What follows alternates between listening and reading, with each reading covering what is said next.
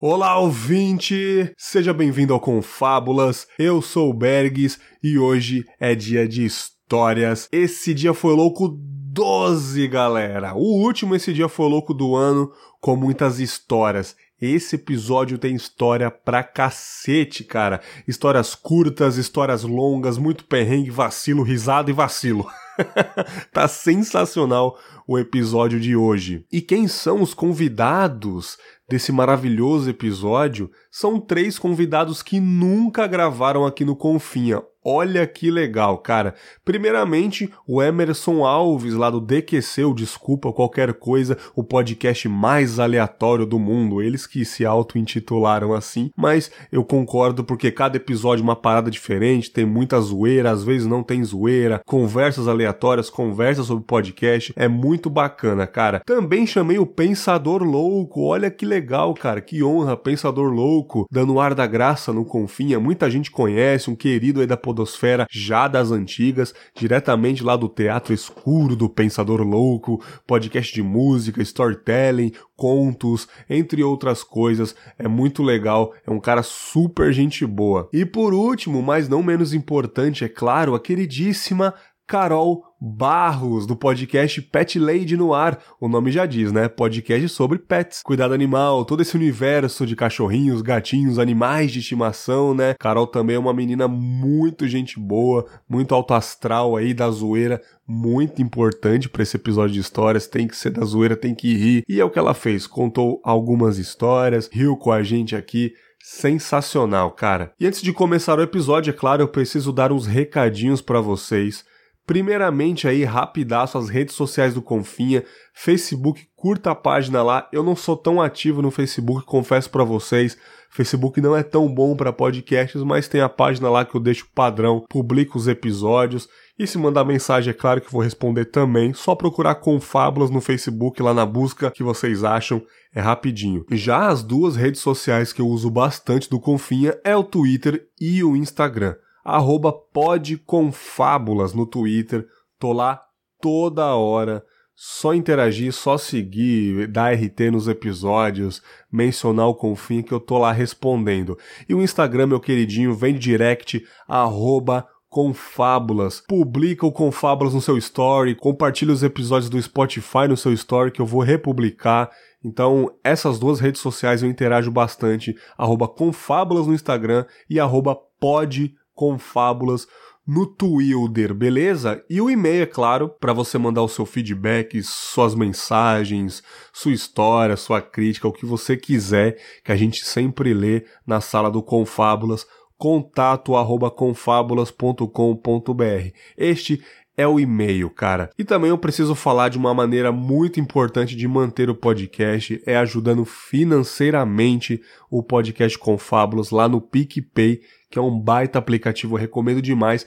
Para vocês terem ideia, sem mentira mesmo, cara, recentemente eu recebi uma notificação no, no, no, PicPay que eu pagando um boleto de determinado valor eu ia ganhar 30 reais. Aí eu falei, caramba, cara, 30 conto, eu fui e paguei minha conta de luz, deu 140 e poucos reais ali e recebi 30 reais, cara na hora. Paguei pelo cartão de crédito, tem uma taxazinha lá, mas compensa demais, porque eu ganhei 30. Então sempre quando tem cashback sobre algum boleto, eu pago o boleto pelo PicPay. Maravilhoso, caiu trintinha, tá lá quietinho no PicPay, porque rende juros, PicPay paga a conta, você transfere pros amigos, e uma forma muito interessante de usar o PicPay é para apoiar o seu podcast favorito, os seus podcasts favoritos, como eu faço também pessoalmente. Então, o Confábulas está lá no PicPay, muita gente ajuda, uma galera bem legal, Confábulas no PicPay e arroba Obergues também, se você não quiser assinar, quer, quiser doar um valor aleatório, só procurar por Obergues, que é o meu pessoal, e doar o valor que você quiser, sem precisar ficar agarrado a um plano, né? E além disso, quem assina o podcast lá no PicPay ganha episódios exclusivos. Eu tenho um grupo fechado no Telegram, que alguns usuários, alguns assinantes estão lá, e sempre que me der na telha, tiver vontade de falar uma coisa bacana, eu gravo um episódio mais tranquilo, mais calmo e coloco lá no grupo, lá no canal do Telegram, a galera ouve, a galera depois manda e-mail, que já aconteceu algumas vezes já. Então, essa troca, esse agradecimento eu faço sempre que dá. Então, ajude o Confinha a se manter aí e você, né, de, dessa brincadeira, nesse agradecimento, ganha episódios exclusivos. Beleza? Já falei muito, não vou falar mais porque esse episódio tá colossal. Sem mais delongas, fiquem aí com este episódio gigante com muita história. Vou dar um pequeno spoiler, sem dar spoiler. A última história tá incrível, tá maravilhosa, mas todas também, puta, tem gente se ferrando, é, risos, choros e tudo que vocês vão amar, beleza? E nos vemos lá no final na sala do Confablas com mais uma leitura gigantesca também de e-mails, mais de uma hora e dez, uma hora e vinte de leitura de e-mails aí. Esse episódio tá sensacional. Valeu!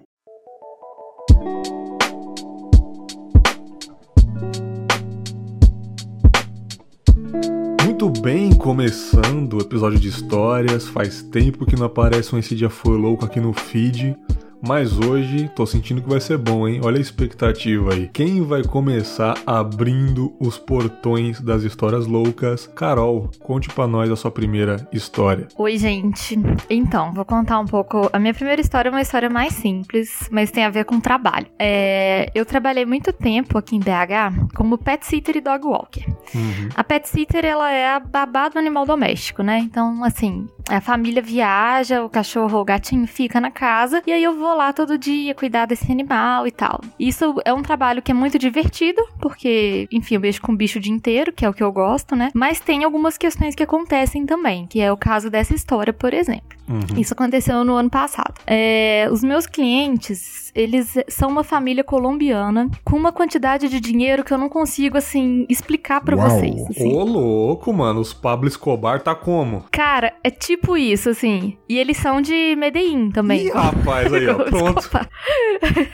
eles acharam o dinheiro do Pablo enterrado, cara. Não, e aí, assim, aqui em BH começaram a aparecer uns condomínios, tipo, meio fora da cidade, assim, e com aquelas casas inacreditáveis, sabe? Ixi. Inacreditáveis mesmo. Enfim, gente, são gente boníssima, muito bom de trabalhar e tal. Três cachorros, é uma Golden bem grande e dois Lulus da Pomerânia, que são pequenininhos. Uhum. E aí comecei a cuidar dos cachorros, ótimo, tudo correndo bem, até que eu chego lá um dia e eles tinham, eu não sei se foram os três ou se foi tipo a maior e os outros colaboraram. Eles tinham pegado um lagarto Puts, enorme. Nossa. Agora, tipo assim, era um lagarto, gente, assim, sem exagero. Ele tinha tipo um metro de comprimento. E, tipo assim, eu gosto muito de bicho, eu trabalho com bicho, mas eu tenho um problema muito sério com répteis. Muito sério. Uhum. E aí eu entrei na casa e estavam os três, tipo assim, enfileiradinhos, super orgulhosos, assim. E no pé deles, assim, o dragão. O dragão, meu Deus, o lagarto. Olha a falha. Um lagarto preto enorme com a cabeça arrancada. Tipo, e assim, Nossa. as vísceras saindo pra fora, sabe? Os Lulu que fez isso, sabia, nunca me enganaram. O problema tava resolvido, então. Você não tinha o que temer. Eu não tinha o que temer, mas eu tinha que resolver aquela situação, sabe? E esse que era o problema. E, assim, eu odiaria se eu chegasse lá e ele tivesse vivo. Eu ia ficar apavorada, com certeza. Só que como ele estava morto, eu tinha que resolver aquela situação. E o que, que eu ia fazer com um bicho morto, Nossa. sabe? Assim, eu fiquei uma meia hora olhando para aquilo ali. E, sabe, o que, que eu vou fazer? O que, que eu vou fazer? O que eu vou fazer? Eu não podia deixar lá, porque os cachorros iam destruir aquele bicho, iam comer, ia ser pior ainda. Eu, eu não sabia o que fazer, sabe? Isso dentro da casa do, do dos Colômbia? Isso, na, no jardim da casa, assim. Uhum. Porque a casa era muito, muito grande e os cachorros não entravam em casa, eles só ficavam do lado de fora. Mas o lado de fora era, tipo, gigantesco, sabe? E tinha um pomar e tal, não sei o quê. Aí depois eu fiquei até pensando, imagina se esse lagarto era tipo deles, assim, era um lagarto de estimação, sabe? Tem uhum. gente que tem, tipo iguana, essas coisas é. assim. Sim, caralho, eu fiquei pensando, imagina.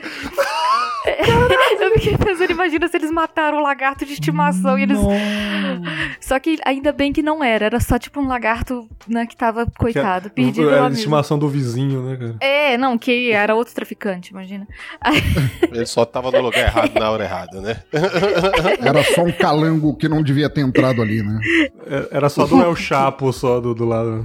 É, era, era, só o cartel de. Como é que era o cartel de Cali, né? Que era é. o, o contrário do Escobar. Pode ter sido uma mensagem né? aí, ó. jogaram jogaram lá. Caralho, quintal, Lulu, ó. os, O próximo os é você. Da, da facção, né, cara? Lulu de Medellín, mano. Aí você olha pra cara, olha pra cara dos Lulu, eles estão fazendo, sabe aquele gesto de passar a faca no pescoço, assim? sabe, tipo, passou. Enfim, tava o bicho morto, as tripas pra fora, aquele nojo todo lá, e eu lá, ai, o que, que eu vou fazer e tal? Aí, o que que eu fiz, né? Peguei uma pá, aí pus o lagarto assim na pá, né, do- com uma vassoura e tal, e não tinha, tipo assim, eu não ia jogar o lagarto no, no lixo, sabe? Eu- e, na verdade, eu não sei muito bem o que fazer com um corpo de um bicho morto, sabe? Aí eu fiz o que eu achei mais lógico, que era jogar no terreno do vizinho. Ah, Achei que não. foi a- Nossa, o mais lógico, o mais lógico solução. foi jogar no terreno do. Vou causar a guerra entre facções não, do peraí, peraí, peraí. Parabéns. Assim, eu não sei o que fazer. Será que eu chamo o Ibama? Jogo na privada? Não, vou fazer o mais Não, não. lógico. Vou jogar na varanda do El Chapo, né, cara? Foi isso que eu fiz. Porque eu fiquei, sério, eu- tipo assim, eu tinha que ficar uma hora com os cachorros. Eu passei, tipo, uns 40 minutos debatendo comigo mesma. Eu fiquei assim, ah, será que eu chamo, sei lá, o segurança lá do condomínio pra ele me ajudar a resolver isso? Será que eu ligo pro meu marido? Será, sabe, eu não sabia o que eu fazia. Aí, sei lá, eu acho que eu já tava com pouca oxigenação no cérebro, assim. Aí Ideia, eu mano. só peguei. Eu vou fazer o- só igual o poderoso chefão. Vou cortar a cabeça do cavalo, deixar na Vou cama mandar uma do mensagem. mafioso. Aí eu peguei e joguei no terreno do vizinho e falei: agora que Deus quiser, se tiver alguma reclamação, vou falar que eu não, não sei, nunca vi, não tenho ideia do que aconteceu. Justo, justo, justo. Olhando, olhando bem, é o mais lógico mesmo. A partir do momento que ele saiu do muro, o problema não é mais meu. É do Não, não vizinho. era problema Carol, isso pode ser tipo um, um momento Hermione que você teve, assim, tipo, você falhou na prova e botou a culpa em outra pessoa, foi isso? Eu acho que provavelmente foi isso, sabe? Aí eu fiquei pensando assim: se alguém acha esse lagarto morto, vai pensar que foi, sei lá, o cachorro do vizinho e tal. Aí já não tem nada a ver comigo, Claro. sabe? Eu não Aquela tinha que trilha de sangue, vísceras e tudo mais. Caindo no muro, sabe? Não teve nada a ver com isso, né? O cachorro com a cara toda vermelha. É o não, cachorro tem todo nada- sanguinário, com uma faca na O botinha. cachorro com a boca, a boca toda Não. vermelha, né? Pô, esse Lulu ficar roubando meus batons é foda, velho. o cachorro com sangue nos olhos, assim. Mas enfim, é, acabou que nunca ninguém descobriu, ou se descobriu, ninguém nunca falou comigo, assim, e foi tudo muito tranquilo. É, os cachorros não pegaram mais lagartos, ainda bem. Isso me deixou muito feliz. Não tive que mais lidar com isso. Mas era uma, era uma parada muito estranha esse condomínio, assim, gente. Assim, eu não sei se vocês já lidaram com gente muito rica. Não, nem, nem, nem sei se existe. É uma coisa muito estranha, assim, gen- lidar com gente que é rica pra caralho, assim. Porque pra Imagino. eles, imagina do tipo assim, eu cuidei dos cachorros, sei lá, 15 dias. Vamos supor que tenha dado valor assim, ah, deu 500 reais, tudo isso. Aí a mulher pega e me paga tipo mil. Sim. Aí eu falei com ela, falei, ô fulana, então, você me pagou a mais e tal, não Eu sei não o tenho quê. troco. É, tu- tipo isso. Eu, eu- me, fala, me fala como é que eu devolvo, né? Pra eu depositar pra você. Aí ela, ah, não, não. Ah, não esquenta com isso não. Isso aí fica aí, tipo assim, bonificação de fim de ano. Aí eu fiquei tipo, caralho. Bonificação por ter matado o lagarto da família. É, uma bonificação pra você ter resolvido o corpo. Que os É, meus mataram o lagarto do, do cartel rival, né, cara? Bonificação de fim de ano. Mas a gente tá em janeiro. Ah, não liga. Detalhe, pra quê? Tipo, não Isso. faça O perguntas, ano não faça judaico é perguntas. diferente, né? É. Mas assim, eles são 10, mas é realmente é, é- é di- difícil de lidar, né? Com gente nesse nível de, de riqueza, assim. Não, tipo assim, a mulher tem um motorista, o marido tem outro motorista, as Caralho, crianças têm um motorista. É nesse nível, Você sabe? tá, tá nessa família ainda? Não tem tempo que eu não os vejo mais, mas ainda tenho, tenho contato com eles. Eles são gente muito boa. Pô, então você. você chegou na, na família pra receber o salário e você falou plata ou plomo, né, cara? Eles me pagaram em pequenos pacotinhos brancos, sabe? Caralho. Que vale mais que dinheiro. Que vale mais do que dinheiro. Barras de, de, de branquinho. Se você tiver contato com essa família aí, me avisa que eu tenho umas lagartixas aqui que eu podia passar pra eles. Faço por 200, né, cara? Cada. Não, e aí, e aí eu contei, tipo, essa história pro meu pai, e aí meu pai do tipo assim, nossa, mas me arruma um serviço pra eu fazer pra eles também, se o que eles estiverem precisando, limpar piscina, sei lá. Porra, maravilhoso, cara, maravilhoso. Maravilhoso. Bem nesse nível. Essa é uma história divertida de trabalho. Tem algumas histórias de trabalho, mas essa é, é uma boa história. Eu lidando com um lagarto morto. Adorei essa primeira história do assassinato do, dos répteis de Medellín, cara. Muito Do, boa. é, do, do cartel rival. So- sobe a trilha aí de Narcos, por gentileza, o editor. Soy el fuego que arde tu piel. Soy el agua que mata tu sed. Depois dessa história maravilhosa dos répteis do cartel de El Chapo, né, cara, concorrente de Medellín aí, vamos pra segunda história. Pensador louco, primeira vez no Confinha. Finalmente, né, cara? Prazer inenarrável, assim, quase tão bom quanto ver um lagarto morto na casa de traficante. Que gostoso, que gostoso. Nossa, até adorei esse elogio. Eu achei que você ia falar, pô, Berg, você é tão lindo, você parece uma geladeira com, com que sai gelo na frente. Ah, eu também adoraria. Esse elogio, então, você parece um boleto pago. Eu adoraria também Nossa, esse elogio. aí é pra casar. Aí Aí é pra sim. casar. Mas é, você é tão lindo quanto um lagarto morto na casa de um traficante. Eu achei um puta elogio. E por causa disso, eu quero que você capriche na sua história, cara. Olha, eu não sei se caprichar é bem o termo, não, mas eu vou, eu vou contar uma história que aconteceu comigo do dia em que eu me tornei uma assombração de São João Batista. Que isso, velho? Peraí, vai com calma, cara. É muito detalhe, é muito detalhe, peraí. Não, mas isso aí é só a base, calma.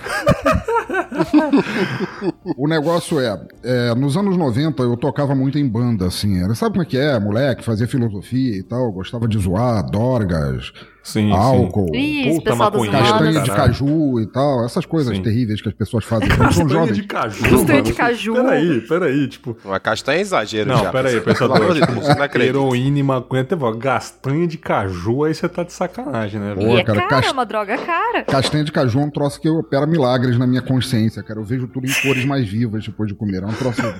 Mas isso é outra história. O que acontece é, nessa época eu tava. Eu tocava muito em banda e tal, a gente fazia aquele circuito, às vezes Rio, Sampa, Minas e tal, fazia aquele circuito assim. E uma vez a gente foi fazer um, foi fazer um gig lá em, em Vila Isabel, lá na, na terra de Noel, e na saída a gente foi, foi tomar uma saideira em Ipanema. O que que acontece? No caminho, eram dois carros. E assim, a banda toda, mais equipamentos, tinha que caber em dois carros. Ixi, no dois, em dois celtas, né? Não, um deles era a Variant. Então, assim, pra caber todo mundo e tal, até porque o, o gatinho do guitarrista e tudo mais, o baixista tinham descolado umas namoradinhas ali de, de última hora e tal, eu fui na mala. Na mala da Variant, segurando o bumbo de um lado e a caixa de. uma caixa um amplificador do outro lado Nossa com as pernas pra fora e zarpou Zona Sul, vamos pra Ipanema tomar a saideira. O que que acontece? O problema é que eu não era o único drogado naquela situação, assim, tinha mais gente em estado até pior do que eu, inclusive o motorista do meu carro. inclusive o motorista, sabia, né? Sabia. E pra encurtar a história, basicamente, é, quando a gente entrou no túnel, no túnel Rebouças, assim, é, saindo pra Lagoa Rodrigo de Freitas, no Rio de Janeiro, ele encostou, mal encostou numa lombada, o carro capotou de frente, eu fui cuspido e aterrisei de calçada na, Não, não, De não. cabeça não, na peraí. calçada. Nossa. Que? Peraí, que Nossa.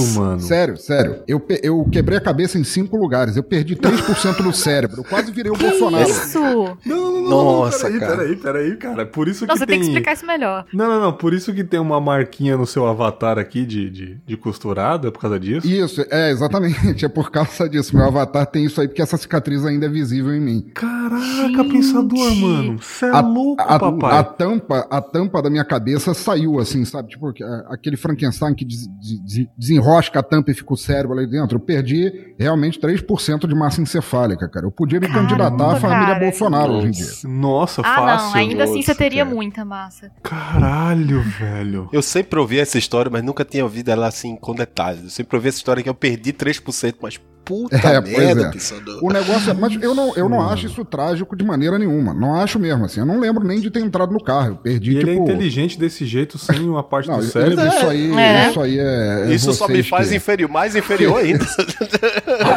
Imagina se fosse 100%. O resultado do negócio é o seguinte, assim, eu só acordei, assim, eu fiquei dois meses e meio em coma. Eu acordei Caramba. muito tempo depois, eu não tenho memória durante esse período. O que não quer dizer que outras pessoas, inclusive família, que foram me visitar e me olhar de vez em quando na UTI, etc e tal, eu fui internado na UTI do Hospital dos Servidores no Rio de Janeiro, isso fica em Botafogo, que eles não tivessem histórias pra contar sobre o período em que eu teoricamente estava em coma, porque eu realmente não me lembro de nada disso. Uma das histórias diz que na primeira noite em que eu saí do coma, eu não tenho lembrança qualquer disso, eu fui colocado num quarto só com o soro na veia e aquele aventalzinho de bunda de fora de hospital, Sim, clássico. que lá pras três horas da manhã eu do nada levantei da cama, arranquei o tubo do soro e saí andando pelo hospital. Passei pela recepção, falei tchau e saí pela rua, daquele jeito. Gente, com a Madrugada, de fora. o hospital meio deserto, não era um hospital com, com sala de emergência, eu saí andando pela rua. O segurança, dois seguranças, se eu não me engano, foram me pegar em frente ao cemitério de São João Batista, em Botafogo. Agora vocês imaginam a visão medonha de um gordo seminu com a cabeça aberta, com a porra de um andaime segurando meu crânio no lugar, passeando na frente do cemitério de Caralho, madrugada. Caraca. Caralho, você virou aqueles fantasmas do. Como fala, do sexto sentido, né, mano? Eu podia ter virado uma pegadinha do Silvio Santos, cara, se passasse Total. um carro ali. Caraca, velho, não tô acreditando. Assim, eu não sei se eu, eu fiquei muito, muito assustado, muito impressionado, mas você chegou a contar como que você saltou ali, cara? Eu acho que eu me perdi no raciocínio. Você tava no, no- no ma- na mala do carro. Eu tava na mala do carro. O carro capotou de frente. Ah, Uma tá mala certo, do carro tava capotou. aberta, eu fui cuspido e aterrisei de cabeça na calçada. Caralho, papai. Caramba. Co- coisas que a gente faz quando a gente é merda demais pra saber que não deve, para não saber que não deve fazer isso. Eu, eu- a única coisa que eu tenho de bom de guardar disso, claro, a memória hoje em dia, pô, passaram duas décadas já que isso se foi, isso foi em 1996, eu tava lá com 20 e poucos anos. É, eu hoje em dia olho pra trás, rio, e melhor ainda, eu rio porque não aconteceu hoje. Porque se acontecesse hoje, com certeza ia ter um filho da puta com um celular na mão pra filmar. E eu Uhum. nunca, e eu nunca mais ia ver o fim dessa história. Nossa senhora, mano. Nossa, cara. Foi só você que se machucou ou os outros também? Por incrível que pareça, do meu carro, o carro capotou só eu. O, o Aham. baixista da banda, que era quem tava dirigindo, é, uns pedaços de vidro. O carro deu PT, mas eles ficaram. Tinha tanto instrumento entulhado na porcaria do carro, assim, que o, Uhum. o- o teto não chegou a afundar. Então ele ficou, acho que com um pedaço de ferro enfiado nas costas, mas foi superficial. Ai. Tomou uns pontos Ai, que assim. agonia. Mas fora isso, mais ninguém. Pô, o motorista tava bebaço, hein? Todo mundo tava bebaço. E é uma variante, ferro puro o carro, né, mano? Sim, sim. Heavy metal.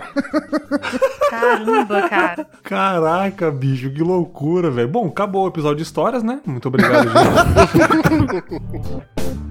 Mas assim, você ficou com alguma sequela, pensadora? Alguma Sim. coisa, algum problema? Eu, eu fiquei, durante muito tempo, por causa da perda de massa encefálica, eu fiquei sob suspeita de ter ficado epilético. Eu me tratei num neurologista durante muito tempo, é, para garantir que, por causa do dano cerebral, não tivesse ficado epilético. Não fiquei. Em compensação, por causa do dano na cabeça, de 96 para cá, para onde eu olho, apesar de eu enxergar mais ou menos bem, eu tenho, eu uso óculos e tal, mas apesar disso, eu vejo uma mancha negra por causa do hematoma que o, o humor vítreo que compõe o olho sofreu e que tem uma mancha cinza para onde quer que eu olhe. Isso nunca vai sair de mim. E como a tampa do lado esquerdo do meu crânio abriu assim, ela rasgou parcialmente o, o osso rochedo que, que segura o tímpano, então eu perdi quase totalmente a, a audição do lado esquerdo. Então eu não sou estéreo, eu sou mono.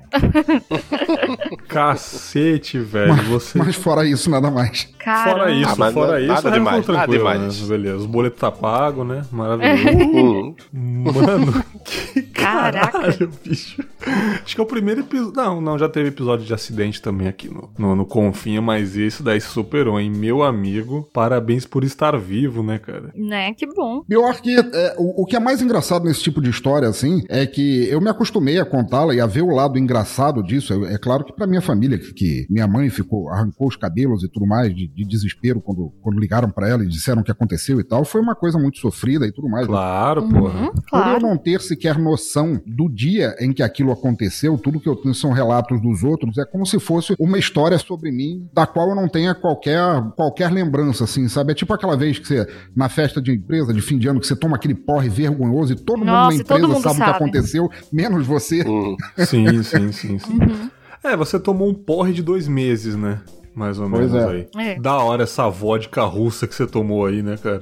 Maravilhoso, adorei essa história, adorei essa história. Sim. E parabéns por estar vivo aí, querido fantasminha do sexto sentido, cara. Muito obrigado. Há gente que discorda disso. Eu tenho certeza que tem gente que preferia que eu tivesse ido, mas, mas obrigado.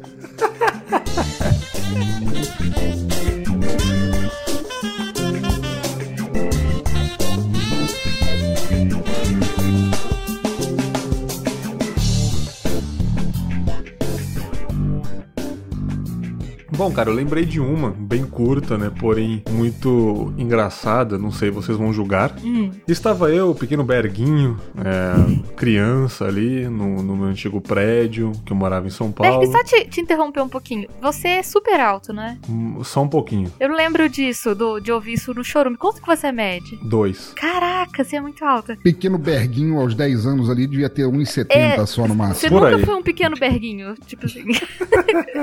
Tem gente que me chama de Berguinho hoje em dia, eu não entendo isso. Caramba. Deve ser um- uma zoeira, né? De chamar um anão de gigante, né? É gigante, chega aí.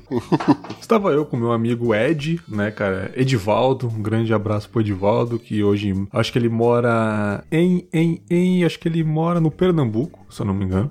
Mas fica um, um salve pro Edivaldo. Meu conterrâneo, sou de Pernambuco também. É, então a gente morava em São Paulo na época, a gente era amigão e tal, né, cara? Porra, a gente jogava bola junto, brincava de lutinha junto, de junto, brincava de bonecos. Ele tinha uns bonecos foda do spawn, gigantão, uns bonecos do Olha Superman aí. foda. Cara, o moleque é, o moleque tinha uma infância da hora. E, cara, todo dia a gente se reunia, trocava uma ideia. Até que um dia ele falou, cara, eu vou subir mais cedo pra casa. Sei lá, mano, eu acho que vou sair com a minha mãe depois, minha mãe pediu pra eu subir e tal. Eu falei, beleza. Só que aí, cara, pintou vontade de fazer uma parada, cara, de jogar uma bola, ia ter um, ia ter um, um futebolzinho maneiro à noite, né, cara? Aí eu vi a mãe dele saindo, eu falei, ah, mano, mas eu não vi ele no carro, né, cara? Eu falei, ah, acho que ele tá em casa. Aí eu peguei e gritei na janela, Ed, desce aí, mano. Ô Ed, ô Ed, porra, ô caralho, desce aí, porra. Aí joguei uma pedrinha na janela, não aparecia. Aí jogou um tijolo. Aí Jogou um coco. Eu falei, caralho, mano. Ó, ó, não, se liga a mentalidade do cidadão.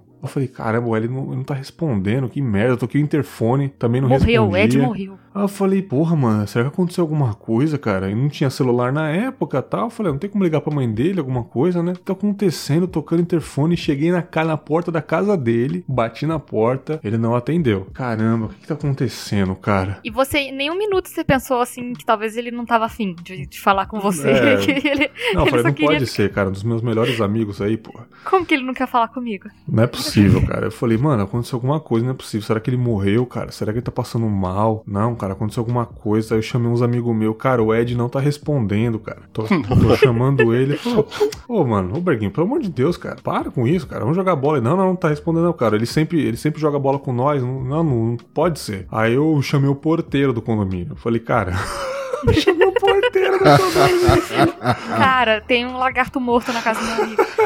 Cara, pelo, pelo caminhar, eu pensei que tu invadia, Eu cara. cheguei- Eu falei, Menos mal, chamou o Eu porteiro. falei, eu falei, cara, ô Cezinha, Cezinha, mano, tô chamando o Ed lá, o Ed não desce do, do, do apartamento, cara. Eu acho que ele morreu, alguma coisa, desmaiou, cara. Aí, o que, que você tá falando aí, caralho? Vai jogar bola, porra, nada a ver. Aí acabou de sair com a mãe dele. Falei, não, ele não tava no carro, mano. Não tava no carro. Ele tá passando mal, alguma coisa. Aí eu, cara, eu comecei a espernear, fiz um escândalo, cara, pro, pro porteiro, cara. Aconteceu alguma coisa com meu amigo, cara. Aí ele, aconteceu mesmo, você não tá zoando? Não. Então tá bom. Vou chamar a polícia então, hein? Caralho. Eu falei, chama, cara, por favor, cara. E aí ele foi chamar a polícia, só que também eu fui lá em casa e disquei, só que eu disquei o número errado. Eu disquei pro Ixi. bombeiro. Aí chamei, foda-se, tá ligado? Tipo, eles não falaram bombeiro, boa noite, o bombeiro bateu. Falou assim, é emergência, tá ligado? Então eu achei que eu tava ligando pra polícia, ambulância. Eu falei, ah, aconteceu isso, isso, isso no prédio tal, não sei o quê. Mano, deu uns 25 minutos.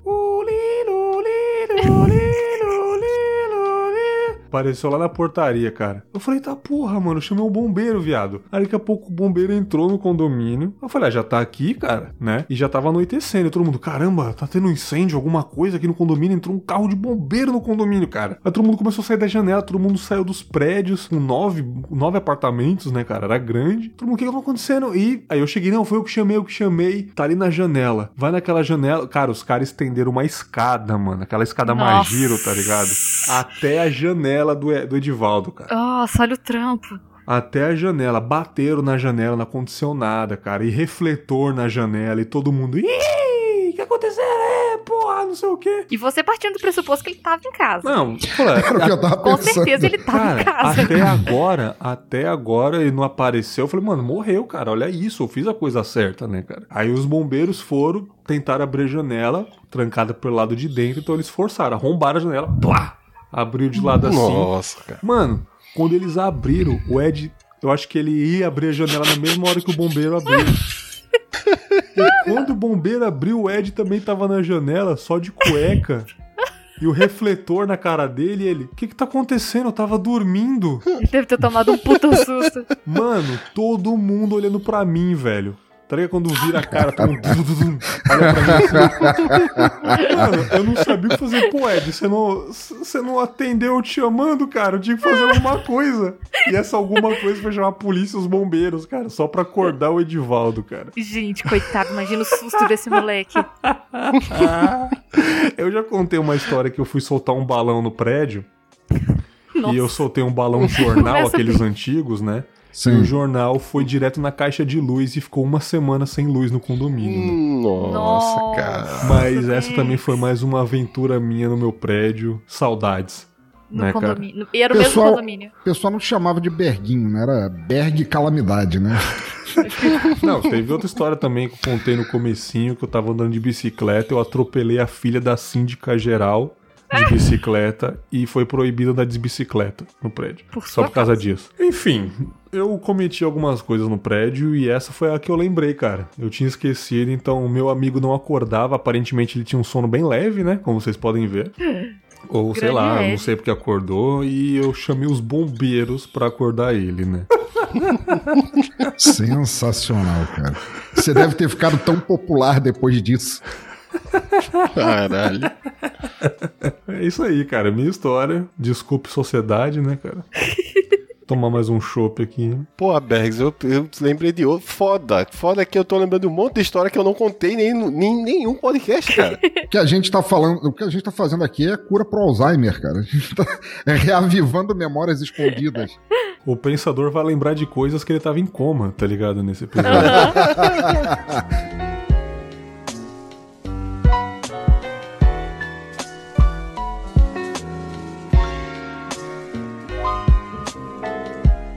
Muito bem, depois da minha chamada pros bombeiros, eu nem sei qual que é o número dos bombeiros, é 192? Eu não lembro, só sei que ao invés de 190 eu disquei 19 alguma coisa e deu bombeiros. Mas enfim, bela história que eu contei. Agora é a vez, mais uma vez, da Pet Lady. Carol, conte mais uma história pra nós. Conto. Essa não tem nada a ver com trabalho, com bicho. Aconteceu quando eu tava na faculdade ainda. E vamos dar um nome assim dessa história? É, de. deixa eu pensar se pode ser.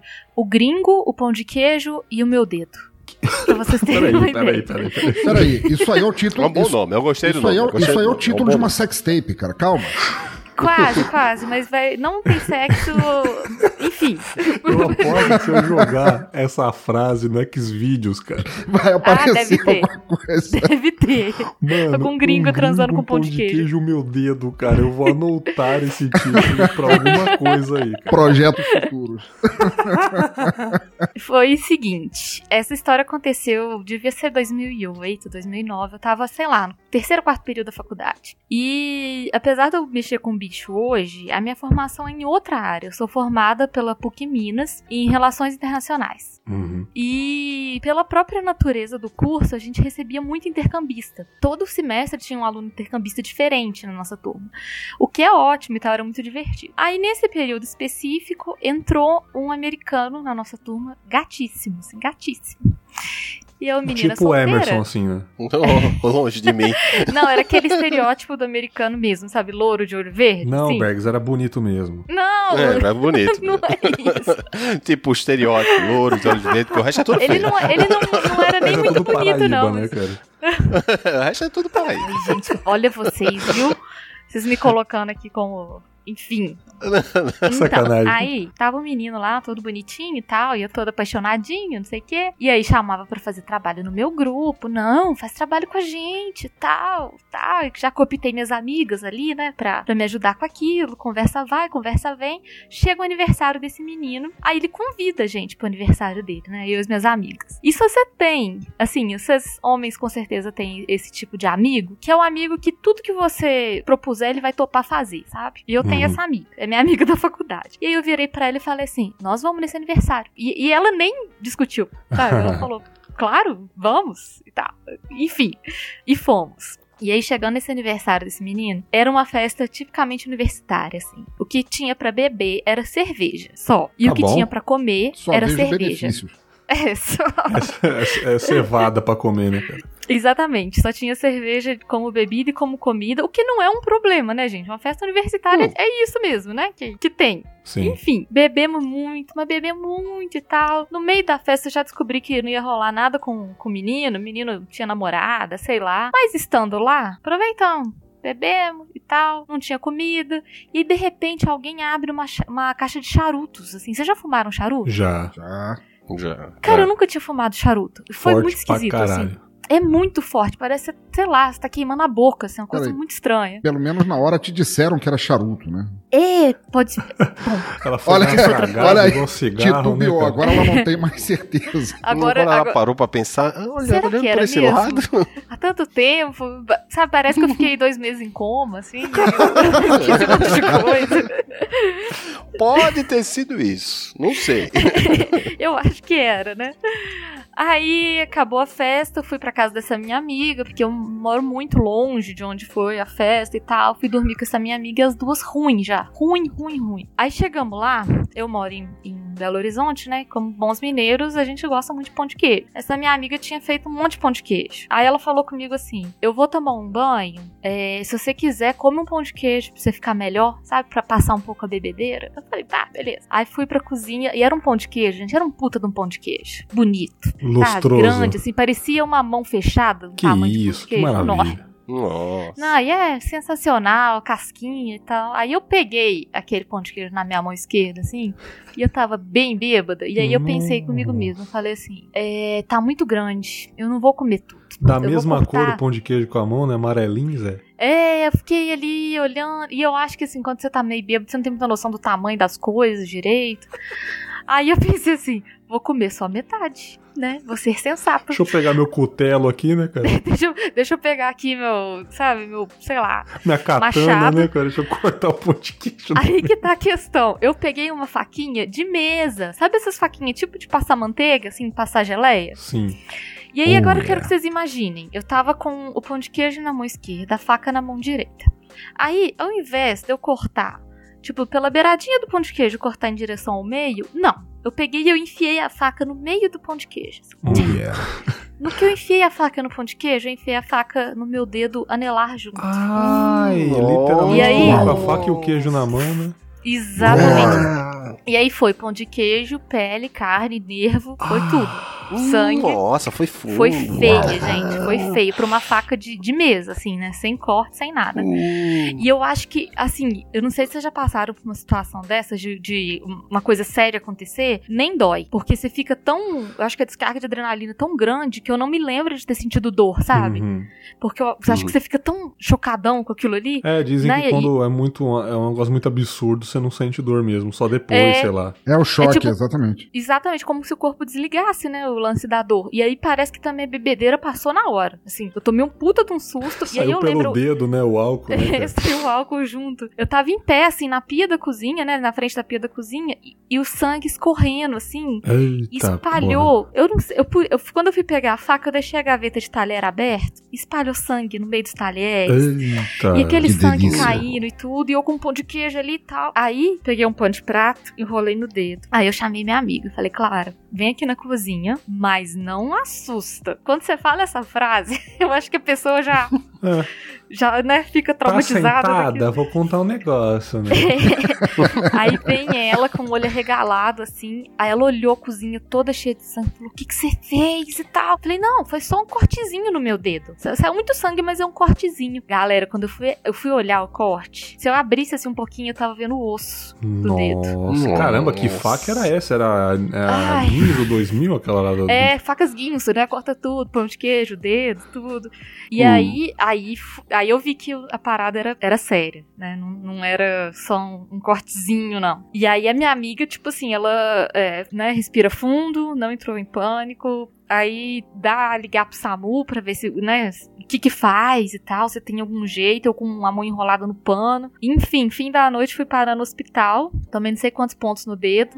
Aí essa minha amiga foi comigo até o final, ficou lá comigo, o médico dando ponto no dedo. E é engraçado porque aí, na hora que eu fiquei bem, aí ela passou mal. Ela, tipo assim, fez desmaio, sabe? Do tipo, ah, agora eu já. Agora que você tá bem, eu já consigo relaxar, sabe? Sim. Mas eu fiquei com uma cicatriz foda no dedo, assim. Eu achei que ia, ia perder, que ia dar algum, sabe? Que ia dar um ruim aqui. Nossa, bem no cara. meu dedinho anelar, sabe? Eu fiquei toda, ai meu Deus, logo o dedo de poliança. Mas assim, não caiu nem nada não, deu pra... Não, deu pra, res- deu pra resgatar ele. O médico costurou bonitinho. Não perdi os movimentos nem nada, porque eu fiquei com medo disso. Mas deu pra segurar, sabe? Aí agora, o que que você. O que, que eu fiquei pensando, né? Moral da história. Olha o que, que, tipo, uma paixão mal resolvida não faz, né? Ir numa festa, né, meio bosta, assim, ficar completamente bêbado, cortar o dedo. Falei, não, gente, ó, esse negócio de mexer com um homem é Cara, muito a complicado. culpa foi do álcool, velho. É,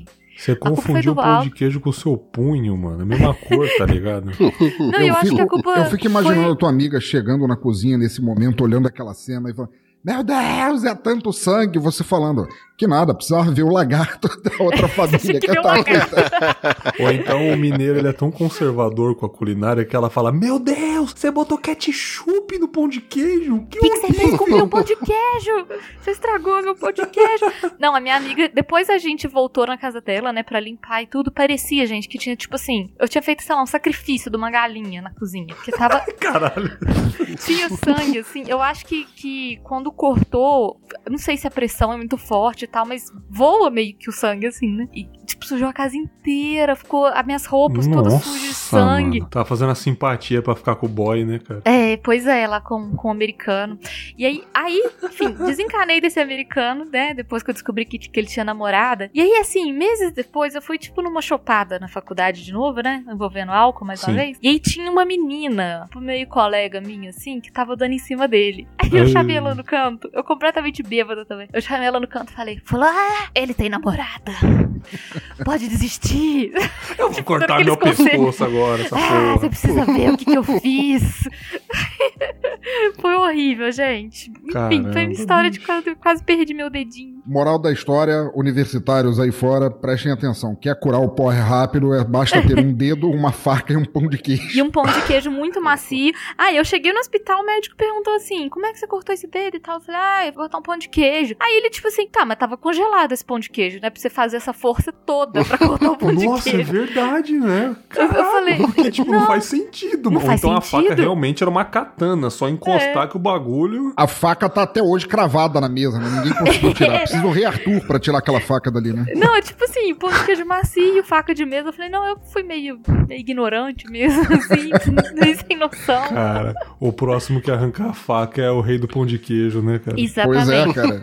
E aqui em Minas isso é você vai sério. levantar a faquinha de manteiga. Mas foi isso, gente. Sobrevivi. Isso aí. A desilusão e o do amor e o álcool dá muita força. Tá maluco? É Vai. ódio. Mais uma sobrevivência, fico feliz, né? Ela está gravando aqui porque ela não é uma assombração, né? Ao contrário do pensador que virou por um dia, né?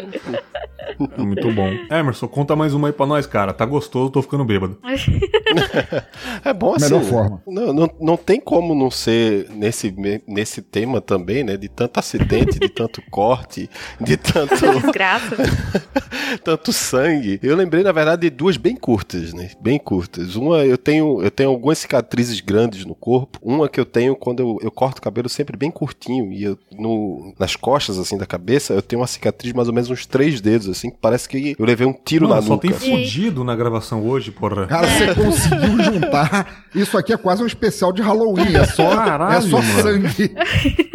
Tudo estrupiado. Essa cicatriz, ela me acompanha e é, e é aquela situação do, do não lembro, né? Eu era bebê, eu só, só me contam essa história. Meu pai, quando era vivo, que me contava, e toda vez que ele me contava, ele tremia de raiva. Que, que ele fez, olha, você. Não é sério, toda vez que, eu, que eu cortava o cabelo curto, e eu sempre cortei o cabelo bem curto, meu pai olhava pra minha cabeça, fazia essa tua mãe, ai, essa tua Ah. mãe. Toda vez, toda vez. Tadinha. Que era, foi o seguinte, foi o seguinte. Meus pais são separados desde que eu nasci, Aham. praticamente, né? Aí, e nu- nunca se deram bem, enfim, é, não vem ao caso. Um bela, uma vez eu tava com a minha mãe, eu tinha nem um ano, eu tinha, e ela viu uma, uma planta assim, umas flores bonitas assim, no muro de um condomínio. Ela fez, olha que lindo, né? É, seria bom uma foto ali. O que que ela fez? Eu com menos de um ano, tá? Me pegou, colocou em cima do muro, me ajeitou assim pra eu ficar sentadinho em cima do muro. E pensa no muro mais ou menos uns dois metros Que isso, gente? bem alto assim, né?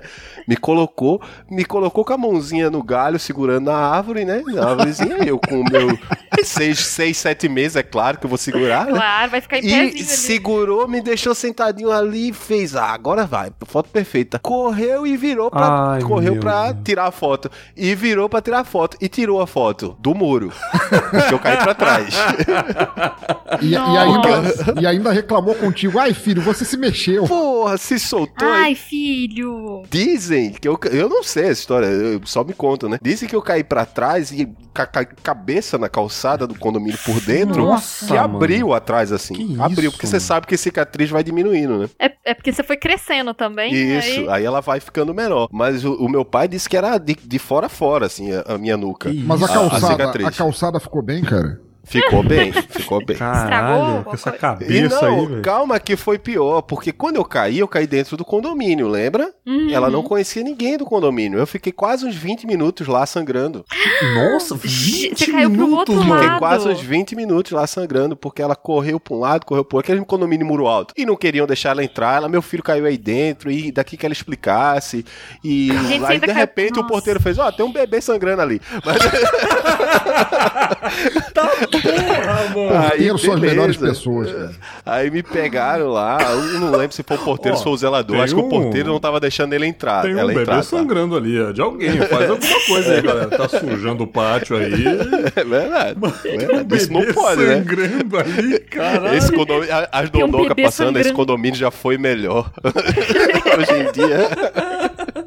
O pessoal passa e aborta assim na Mano. rua, assim. Sabe o que, eu- que eu acho maravilhoso, cara? É uma desgraça, mas a gente consegue rir disso, cara. É, muito eu não, bom, não faço a menor ideia do que aconteceu. um Aí ligaram sangrando. pro meu pai, aí foi pro hosp- hospital, um ponto, bebê faixa na cabeça. ali. Chama o bombeiro, tem um bebê Sim. sangrando. Cara, Aí faixa na cabeça, aquela coisa toda, enfim. Eu não faço a menor ideia do que aconteceu, que eu era muito bebê, mas até hoje eu tenho uma cicatriz enorme. Assim, enorme não, né? Agora é uns três dedos na nuca. E eu tenho uma cicatriz no braço, que essa sim, era quase um palmo. Nossa. A cicatriz hoje, ela, ela, ela é bem menor, assim. Agora, eu tenho essa, seis essa anos. cicatriz, só um instantinho, essa cicatriz da cabeça, somando essa história sangrenta, assim, do muro e Uhum. aquela coisa que você falou que as cicatrizes diminuem com o tempo, é correto dizer que essa história explica por que tua cicatriz quando criança era meia, meia, agora meia, meia, meia, e agora é só meia dúzia. É só isso. meia dúzia. Não, e essa cicatriz explica muita coisa, porque o médico que eu fiquei desmaiado lá, não cheguei a entrar em coma, mas aí o pessoal chegava, vai sobreviver? Eu disse, se ele sobreviver, vai ter alguma sequela aí, alguma sequelinha. na Vai virar podcaster. Aí tá explicado muita coisa. nossa, o bebê da profecia, né, cara? Cara, eu fiquei. Meu pai também pode estar exagerado no, no tempo, né? Mas minha mãe, quando contava isso, que não go- gostava de contar, ela falou que realmente eu passei um- um- uns 20 minutos até ela conseguir entrar. Mas seu pai deve Mas- ter ficado muito puto também, né? assim? Nossa, enquanto ele era vivo, sempre, sempre, todas as vezes que cortei o cabelo, passei por ele, ele, ele Falava apertava os punhos, lembrando da- daquela situação. e Mano tem outra que é curtinha também. Eu tenho uma cicatriz no braço, como eu tava falando. Essa mesma mãe é uma pessoa extremamente cuidadosa, uma pessoa. Tô vendo. Deixou o É, moleque no muro lá. um- uma educação sensacional que eu tive quando criança, completamente cuidado. Quando eu tinha uns seis anos, eu tava brincando num lixão. Sabe aquele lixão antigo? Também conhecido como quintal de casa, é isso? Não, era um lixão mesmo. Mas tá era um brincando lixão. com os ratos, né, mano? De futebol. Não, né? Eu, eu tive uma infância um assim. pouco bem difícil e tal. Aí, Brincando no sim, lixão, tinha. mano. Ô, desculpa tá rindo disso daí, cara, mas foda-se Não, também. mas hoje é pra rir, hoje é pra rir, hoje é. Brincando no lixão, por acaso você achou um lagarto preto sem cabeça? Eu só queria saber. Não, vai piorar, você vai entender. Não, não é que eu não tinha essa necessidade, a gente tinha, a gente passou, teve uma, uma, uma infância difícil, mas eu não, não tava lá no lixão buscando comida, coisa do tipo, e Ah, tinha que amigos pena. que estavam ali. É, não foi pra tanto, mas eu tava buscando brinquedos. Eu adorava ir pro lixão, pegar boneco, achava boneco, Caralho, fiquei carrinho, triste agora, mano. Fiquei triste agora, na moral. Na boa, eu fazia Calma. isso no Rio de Janeiro quando moleque também. Aí eu tô lá no, no lixão, catando brinquedo e tal, aí passa. Sabe aqueles porco de lixão? Nossa, Aquele leitão. mano. Nossa. Então, Radioativo, Sim, quase- né, cara? Quase, sim, sim, quase um javali. Pensa naquela criança que eh, já era sem noção e sem freio, que a mãe não cuidava muito bem. Montou Então, no porco, né? é, exatamente. Ah, eu Mas eu corri, pulava. A brincadeira era subir no, era subir no porcão, velho. A brincadeira era subir no porcão. Muito foda, A, brin- cara. a brincadeira era subir no porcão. E e o porcão no meio do chão, velho, correndo e. uh, E eles são grandes, E- assim. Um Cara, bichão, É, leitãozão. tu lixeiro. Tem que botar a musiquinha. Até que o bicho é forte, grande, uma criança de 6 anos não vai ficar muito tempo, eu Uhum. caí. Hum. Só que quando eu caí, lembra que antigamente, quando a gente era jovem, não sei a idade de vocês, mas tinha aqueles vídeos de remédio grande, que Oh, era o yeah. remédio vinha naqueles vídeos Aham. grandes, de aquelas garrafas encorpadas e tal. Então, pensa naquela garrafa quebrada ao meio, assim, com um talho pra cima. Aquela de né? licor de cacau Xavier. é, isso que eu ia falar de biotônico. Sim, sim. Biotônico Mas só que grande, assim, só que grande. Quando eu Ai. levantei, o meu irmão mais velho chegou e fez: Ah, mas você tem um negócio no teu braço. Quando eu olhei pro meu braço, tinha uma coisa marrom, só que tava meio que preso, né, no meu braço. Aí eu fiquei tentando tirar e nada tirar. Ele, peraí, peraí. Aí chegou mais perto, eu fui e puxei. Quando eu puxei, saiu mais ou menos uns quatro dedos de vidro de dentro do meu braço, assim. Ai, papai. Porque ele tava quebrado no meio e ele entrou inteiro, mas entrou e cravou. entendeu? Nossa. Que eu tive que puxar. E quando eu puxei, a Carol tava falando do questão de sangue, Uhum. foi, foi tipo, quase, sei lá, um metro pra cima, assim, feito de Dá sangue, um, cara. um jorro, assim, né? Que jorrou assim pra cima, que eu só lembro de eu ter olhado sangue pra cima, tonteado e puf, desmaiei. Acabou, ali eu fiquei. Caramba, cara. Sorte que meu irmão tava lá e me levaram e tal. Eu acordei no hospital com o braço todo costurado, o braço enfaixado, e eu ganhei uma cicatriz que é quase um palmo, assim. Caramba. no braço, que hoje ela é, é- é- tá aqui ainda, mas ela é bem, bem menor e parece só uma facada só agora. Meu Deus. Só, só uma facada agora. Não sei o que é melhor. O Beto Lixeiro aí. Caralho, velho. Temática de hoje é gente Vocês piada. estavam falando, eu tava lembrando, eu nunca contei isso em podcast nenhum, cara. Diz como eu nunca contei isso, cara. Mano do céu. Não, desculpa, cara, mas ó, eu ri muito, cara. O porteiro chegou e falou: tem um, li... tem um bebê sangrando, cara. Eu, Ah, Não, eu mas, mas tá aí, ali. o pensador falou, porteiro, melhores pessoas. Eu acho que o porteiro que foi o pau no cu aí, porque o porteiro não tava deixando minha mãe entrar. Eu acho que foi o zelador que viu. Eu fico imaginando o porteiro assim, vai entrar aqui não, esse moleque vai me sangrar a portaria toda, acabei de limpar. Sujar tudo aqui. Eu Acho que o porteiro não tava acreditando, não, que eu joguei meu filho aí, porque é uma situação meio que incomum, né? Eu joguei meu filho pra dentro aí, ele tá lá É sangrando, quando, quando você morrendo. falou, quando você falou, eu achei que você tinha caído pro lado da sua mãe. Não, cai Só pra que foi trás. pior, você caiu pra dentro do condomínio. Reza a lenda que essa foto existia. O pior é que reza a lenda que essa foto existia. caiu Só que meu pai queimou a foto. O cara Nossa, ficou tão puto que queimou a foto. queimou a Ué, foto. tinha foto do muro e, e mais nada. Tinha foto do muro e as plantas. Aí era a prova cabal Mas do, eu do que soube, aconteceu. eu soube dessa foto, assim, ficou conhecido durante um tempo, era o bebê diabo de Pernambuco. O bebê da queda do muro de Berlim, né, cara? É, pois é, pois é. Gente, que horror. Mano, que maravilhoso, cara. Que maravilhoso. Parabéns. Vou puxar o pensador agora e o Emerson finaliza com a última, beleza? Vou contar mais porra nenhuma, não, que não tem como superar, não. Eu Ah, tenho é? cicatrizes Você pra deve ter isso. uma cicatriz. Pô, não, eu tenho cicatriz, cara. Eu tenho cicatriz mais de moto, cair de moto. Ah, Cara, eu tenho uma, eu acho que eu já contei em algum lugar que eu tenho uma cicatriz na, na canela direita e na canela esquerda. A direita porque eu fui burro pra caralho e encostei no cano de descarga. Ai, E a esquerda também. A esquerda também. Só que a esquerda, a esquerda, eu tava comprando um capacete novo numa loja de moto. Do outro lado da rua, um cara caiu de moto, mas caiu não muito grave, tipo, já tava quase parando a moto. E ao ajudá-lo, eu peguei a moto dele pra colocar no canto da rua, porque ele já tava levantando, e eu encostei o meu, minha canela na moto dele. Fui ajudar o filho da puta e me fugi. E, ainda, e aí você ouviu aquele barulhinho. Mano, foi um segundo, cara. Fez a- Mano, derreteu a minha canela, bicho. Nossa, Filha dói demais, puta, né? cara. Essa questão de dois lados, rapidinho, eu andava de skate, eu nem vou te julgar, porque realmente aconteceu. Eu andava de skate, eu tentando fazer aquela manobra, backflip e tal, de girar e tal, e o, o skate caiu em cima do meu dedão do pé esquerdo. Ai. Perdi a unha do dedão do Oh, pé esquerdo. uau. Beleza, porra, enfaixei, mas eu quero fazer essa manobra. Comecei a tentar fazer pelo lado direito, Não né? desiste, né? É, perdi a unha do dedão do pé direito. Camel- e até hoje eu nunca fiz um Isso que backflip. eu ia falar, a manobra saiu, E pelo até hoje menos. eu tô tentando aí, né, cara? até hoje eu, Mano, só tem eu nunca fiz a nessa gravação. Adorei. Eu consegui perder a unha do dedão dos dois pés. Do Muito mesmo bem. jeito, tentando fazer a mesma coisa. Ai, mano. Ou seja, nem- eu acho que não é burrice, é insistência. A gente é perseverante. que chama.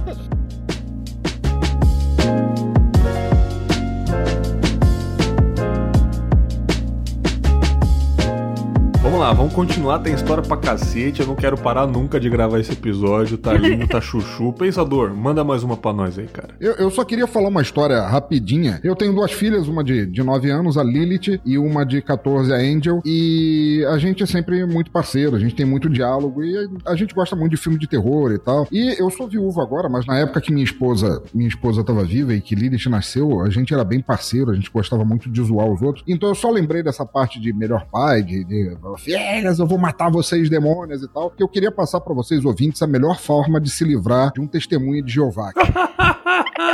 Ai, eu quero essa aula, hein? Pois então, a gente comprou a casa aqui no, no- Eu moro num condomínio fechado, a gente comprou a casa em 2010 e logo que a gente se mudou, apesar da maioria das pessoas, como é comum em Santa Catarina, ser meio, serem meio arredias e tal, teve uma ou outra que falou: "Ô, bem-vindos e tal, vamos conversar e tal, de onde vocês vêm, pra onde vocês vão e tudo mais. Mas um dia a gente tava saindo pra dar um passeio e Lilith devia ter seus sete meses, seis meses. A idade que o Emerson tinha mais ou menos quando caiu do muro. Tava passeando de carro. Pelo menos não ficou em cima do muro, né? Pois é. Olha aí.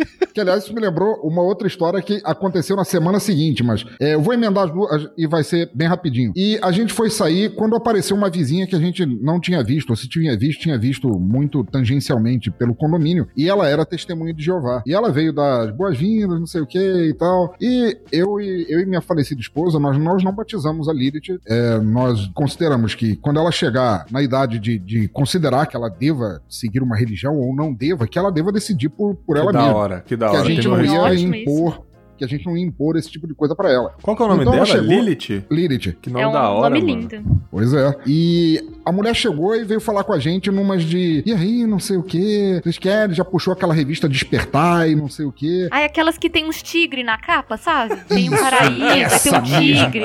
Ai, gente. Aquela que tem o Emerson num porco, né? No lixão, O assim, Emerson atrás um pouco. com o título da música do ACDC, Highway to Hell, assim. Despertar. Como cuidar de seus filhos. Aí tem lá, né? O Emerson no porco caindo do muro. Mas aí a mulher veio e olhou, ai, que bonitinha criança, não sei o que, ela já foi batizada. Aí a, a Josi, minha falecida esposa, olhou pra mim já de, de que ela sabia que eu ia falar alguma merda. E, e como, como por olhar assim, ela não tava me censurando, na verdade ela tava incentivando, a gente era bem parceiro, eu falei na cara dura, a gente, não, a gente não batizou. Mas por que não? Ah, porque senão estraga o ritual quando a gente for matá-la na noite de lua cheia. Que isso, mano. Adorei, adorei. Te juro, foi a última vez que aquela mulher falou com a gente. Ela nem mora mais aqui. Gente, isso é Ela se maravilhoso. mudou, né, cara? A mulher via a gente andando nas ruas do condomínio, ela atravessava pro outro lado da rua. Esses satanistas. Mano, e eu achei que a melhor forma de não atender testemunho de Jeová é fingir que não está em casa e tapar com silver, silver tape o cachorro. Não. Na verdade é falar que você é do satanás. Gostei, adorei essa. É que ela não, mas vai nem corre querer um perigo. Se conversar. você fala, se você só finge que não tá em casa, ocorre um perigo que nem aconteceu na tua história. Vai que tem uma pessoa motivada que liga pros bombeiros, pra polícia. É verdade. Puta, é verdade. A pessoa, mano, tipo, testemunho de Jeová, ele chama o bombeiro, o bombeiro com a escada magia, só pra perguntar se eu quero conhecer Jesus. Já pensou que ia ser maravilhoso? O cara chega, bate na, bate na janela. Ô, ô, boa, incêndio. Não, você, você aceita Jesus na sua O vida? bombeiro Você quer com uma uniforme uma bíblia debaixo do braço, né, cara? Cara, adorei. Puta que pariu. Melhor estratégia de, Excelente. de fugir aí, cara. Porra, maravilhoso, maravilhoso. Uma dica que eu tenho pros testemunhos é se hidratem, porque faz sol, né, cara? Andar de terno o dia inteiro, É. complicado. Nossa. Ah, foda-se, eu lembrei de uma história tão boa da minha filha curtinha também. Vai, fala, fala, fala.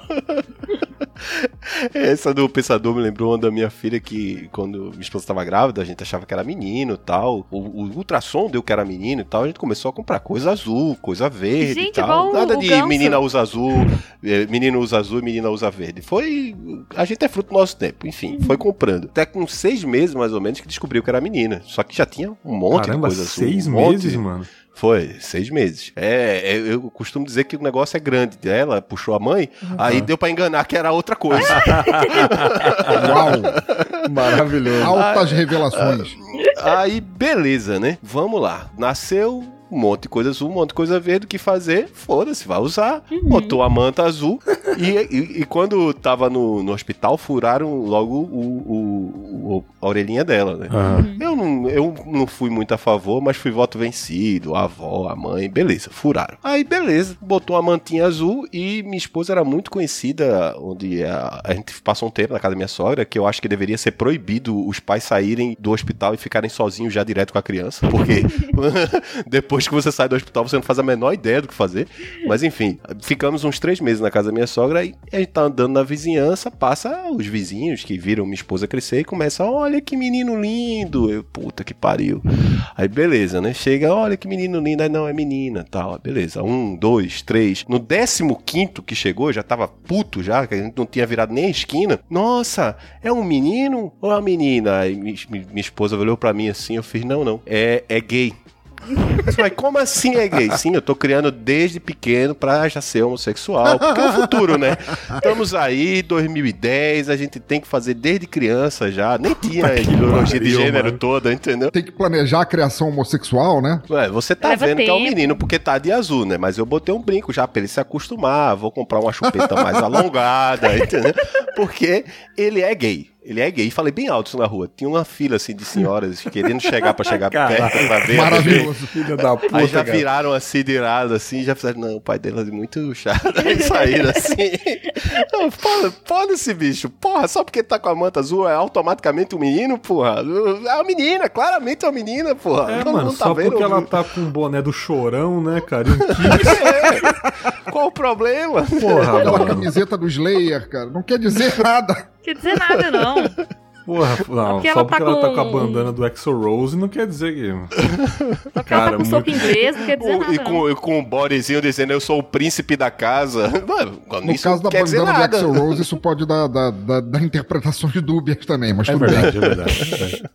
Eu, eu acabei não, não falando, eu falei que eu ia emendar duas historinhas. mas Naquele mesmo dia que eu fiz essa brincadeira, o que que acontece aqui? O condomínio aqui onde a gente mora são, são 100 casas, né? Ela tem uma área, é, uma área arbórea muito grande, tem uma pequena floresta, parquinho, essas coisas assim. Não é um condomínio chique, vai por mim, não é. É um condomínio popular, mas é, ele é bem cuidadinho. ele Santa é pobre, Catarina, mas- né, Pissador? É, isso, em Itajaí. Ah, tá. E naquele dia, a gente estava saindo para levá-la para fazer inscrição na creche. A gente ia colocar ela na fila do, do- de espera para uma vaga de uma creche é, pública que aceitasse. E tem que, tinha que pedir a, a vaga muito tempo antes, porque por ser uma creche legal e perto, Uhum. Era tão difícil conseguir uma vaga que a gente precisava de um, de um tempo antes pra garantir que tivesse na, na corrida pra achar uma vaga. Uhum. Pois então, é, a gente passeou, fomos, pô, tava um dia tão bonito e tal, a gente passeou pela mini floresta que tem aqui, com carrinho de bebê, etc e tal, e tudo bem. Daí fomos para fomos andando até a creche, a gente não, não, não tinha carro, não temos ainda, aliás, e fomos até a creche, chegando lá na creche, fomos fazer a inscrição, e aí passou uma criança. Passou a criança, olhou pro carrinho e falou: Ô tio, eu falei o quê? Eu acho que a tua filha perdeu um brinquedo. Ele tá escorrendo pra fora do carrinho. E aí, quando eu olhei pra baixo, juro pra vocês, tinha uma porra de uma cobra verde. Tinha se embrenhado dentro do carrinho, Que nas ferragens, tava simplesmente andando assim. Saiu. Não "Ai, acredito! tirei a soneca, agora vou passear.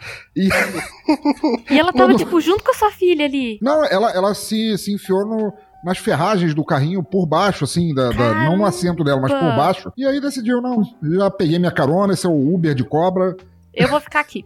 vou ficar por aqui mesmo. E aí foi todo mundo gritando, cara, mata a cobra e tal, foi bem engraçado isso. Gente, que pavor. Maravilhoso, maravilhoso. Adorei.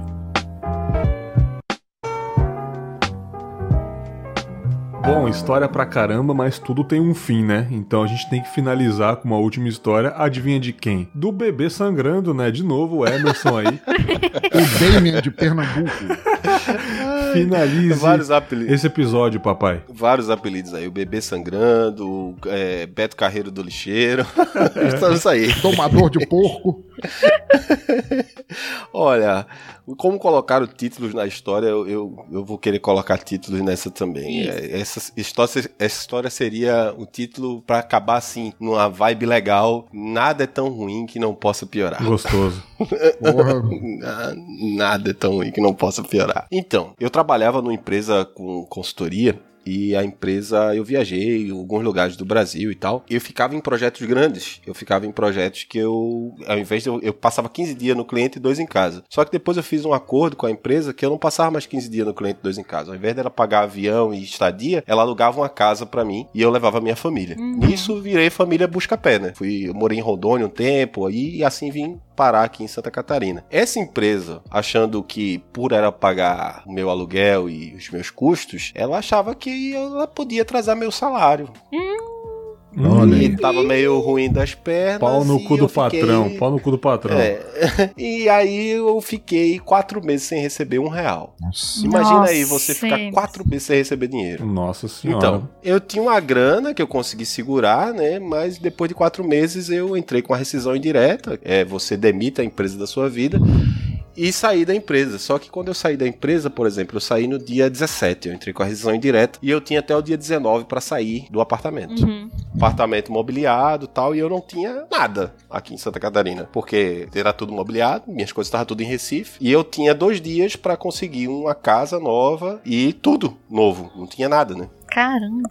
É foda. Aí peguei o resto do, do crédito que eu tinha depois de quatro meses sem receber, que eu tinha um, car- um cartão de crédito, que eu ganhava bem, eu tinha bastante crédito no mercado. Eu tinha um cartão de crédito que eu tinha 15 mil de, de limite. Uhum. E como já tava atrasado tudo, eu fiz, foda-se, vou estourar esse, mas vou mobiliar minha casa. Nossa. 15 conto. Ai, 15 meu Deus. conto dá pra mobiliar uma casa com 15 Caraca. pau. Aí comprei cama, geladeira, fogão, comprei tudo. Tudo. Lagarto, tudo.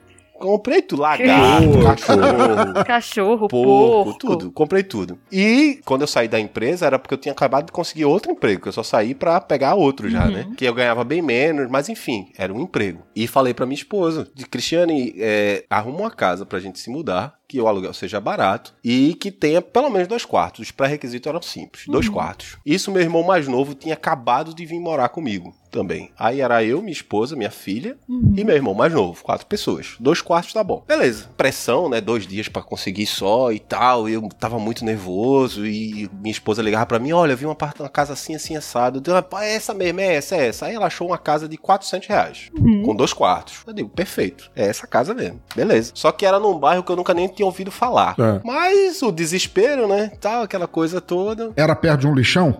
É, é, mais ou menos. Mais Era ou perto menos. de um condomínio de colombianos? Não, né?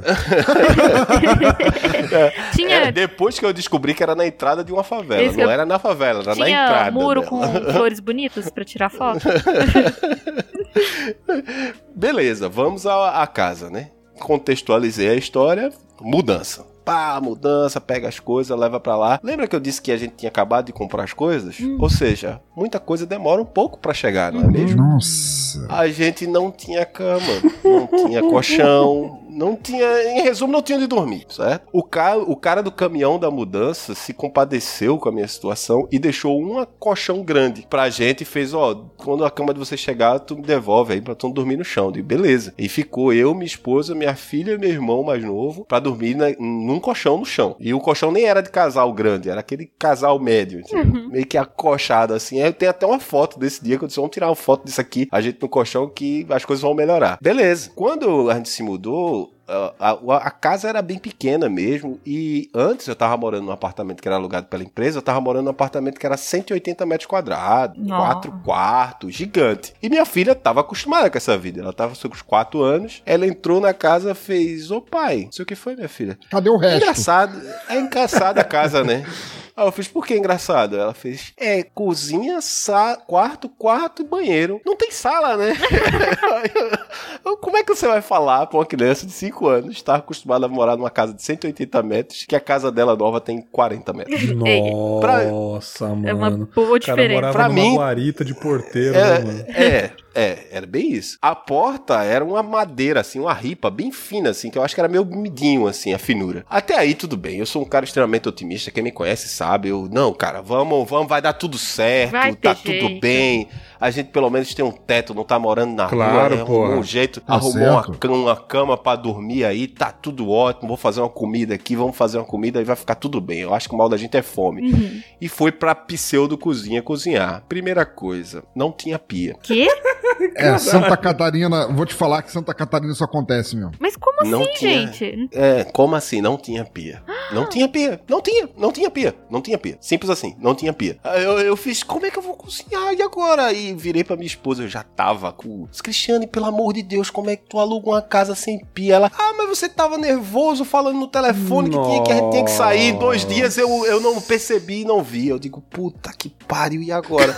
Só que eu sou filho do meu pai, cara. Meu pai já saiu de situações muito piores que essas. Então eu disse, eu vou dar um jeito. Desci, procurei com os vizinhos, onde é que tem um móvel usado aqui? O cara me mostrou uma loja de móvel usado. Cheguei lá, comprei uma cuba de pia e uma mesa pro cara. Peguei a mesa, arranquei o fundo da mesa, a parte de cima da mesa, coloquei a pia em cima, o- o- a cuba, pronto, temos uma pia. Comprei uns canos ali, fiz um emaranhado, pronto, temos uma pia. Consegui, depois de umas duas horas, montei uma pia, vamos cozinhar. Todo suado, todo acabado, todo estragado. Disse, ah, agora eu vou tomar um banho, né? Ah, agora sim, tá tudo vai tranquilo, eu vou tomar um banho pra tirar um cochilo, que amanhã cedo eu vou trabalhar, não sabia nem que ônibus ia pegar pra ir, tava uma distância gigantesca do trabalho novo, do trabalho novo. Fui tomar banho. Quando eu fui tomar banho, não tinha Ah, chuveiro. você tá zoando, é isso mano. mesmo. Não, não, não, não. Peraí, peraí. Não, pô. não, não, Peraí, não, não, eu só não. quero, eu só quero deixar, eu só quero deixar claro, eu que tô aqui há 16 anos em Santa Catarina e, e meio que passei, talvez não com essa intensidade que o Emerson passou, mas também passei por isso.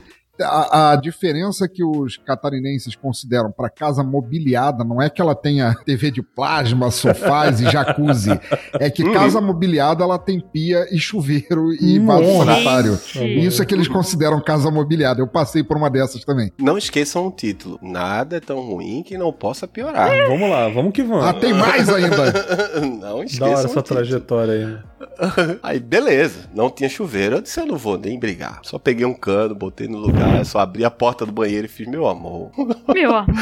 você não vê que não tinha pia, tudo bem, mas você não entrou no banheiro, não. Aí ela ah, já foi. Beleza, tomei um banho com um cano enfiado no buraco do, do Opa, coisa lá. peraí, que susto. na parede, Na na parede. parede, na parede, E fui dormir. Só que eu fui dormir, eu percebi que a, a, a área era meio violenta, assim. O pessoal fez, ó, ali é. Desci, fui fumar um cigarro, falar com os vizinhos, percebi um movimento estranho nos dois vizinhos, do lado e do outro. Uma gritaria, o pessoal falando alto, dizendo, vai, vai, vai deitar, vai tomar teu remédio. Eu digo, ué? Como assim vai deitar, vai tomar teu remédio? Aí fui conversar com o vizinho da frente, né? Caralho.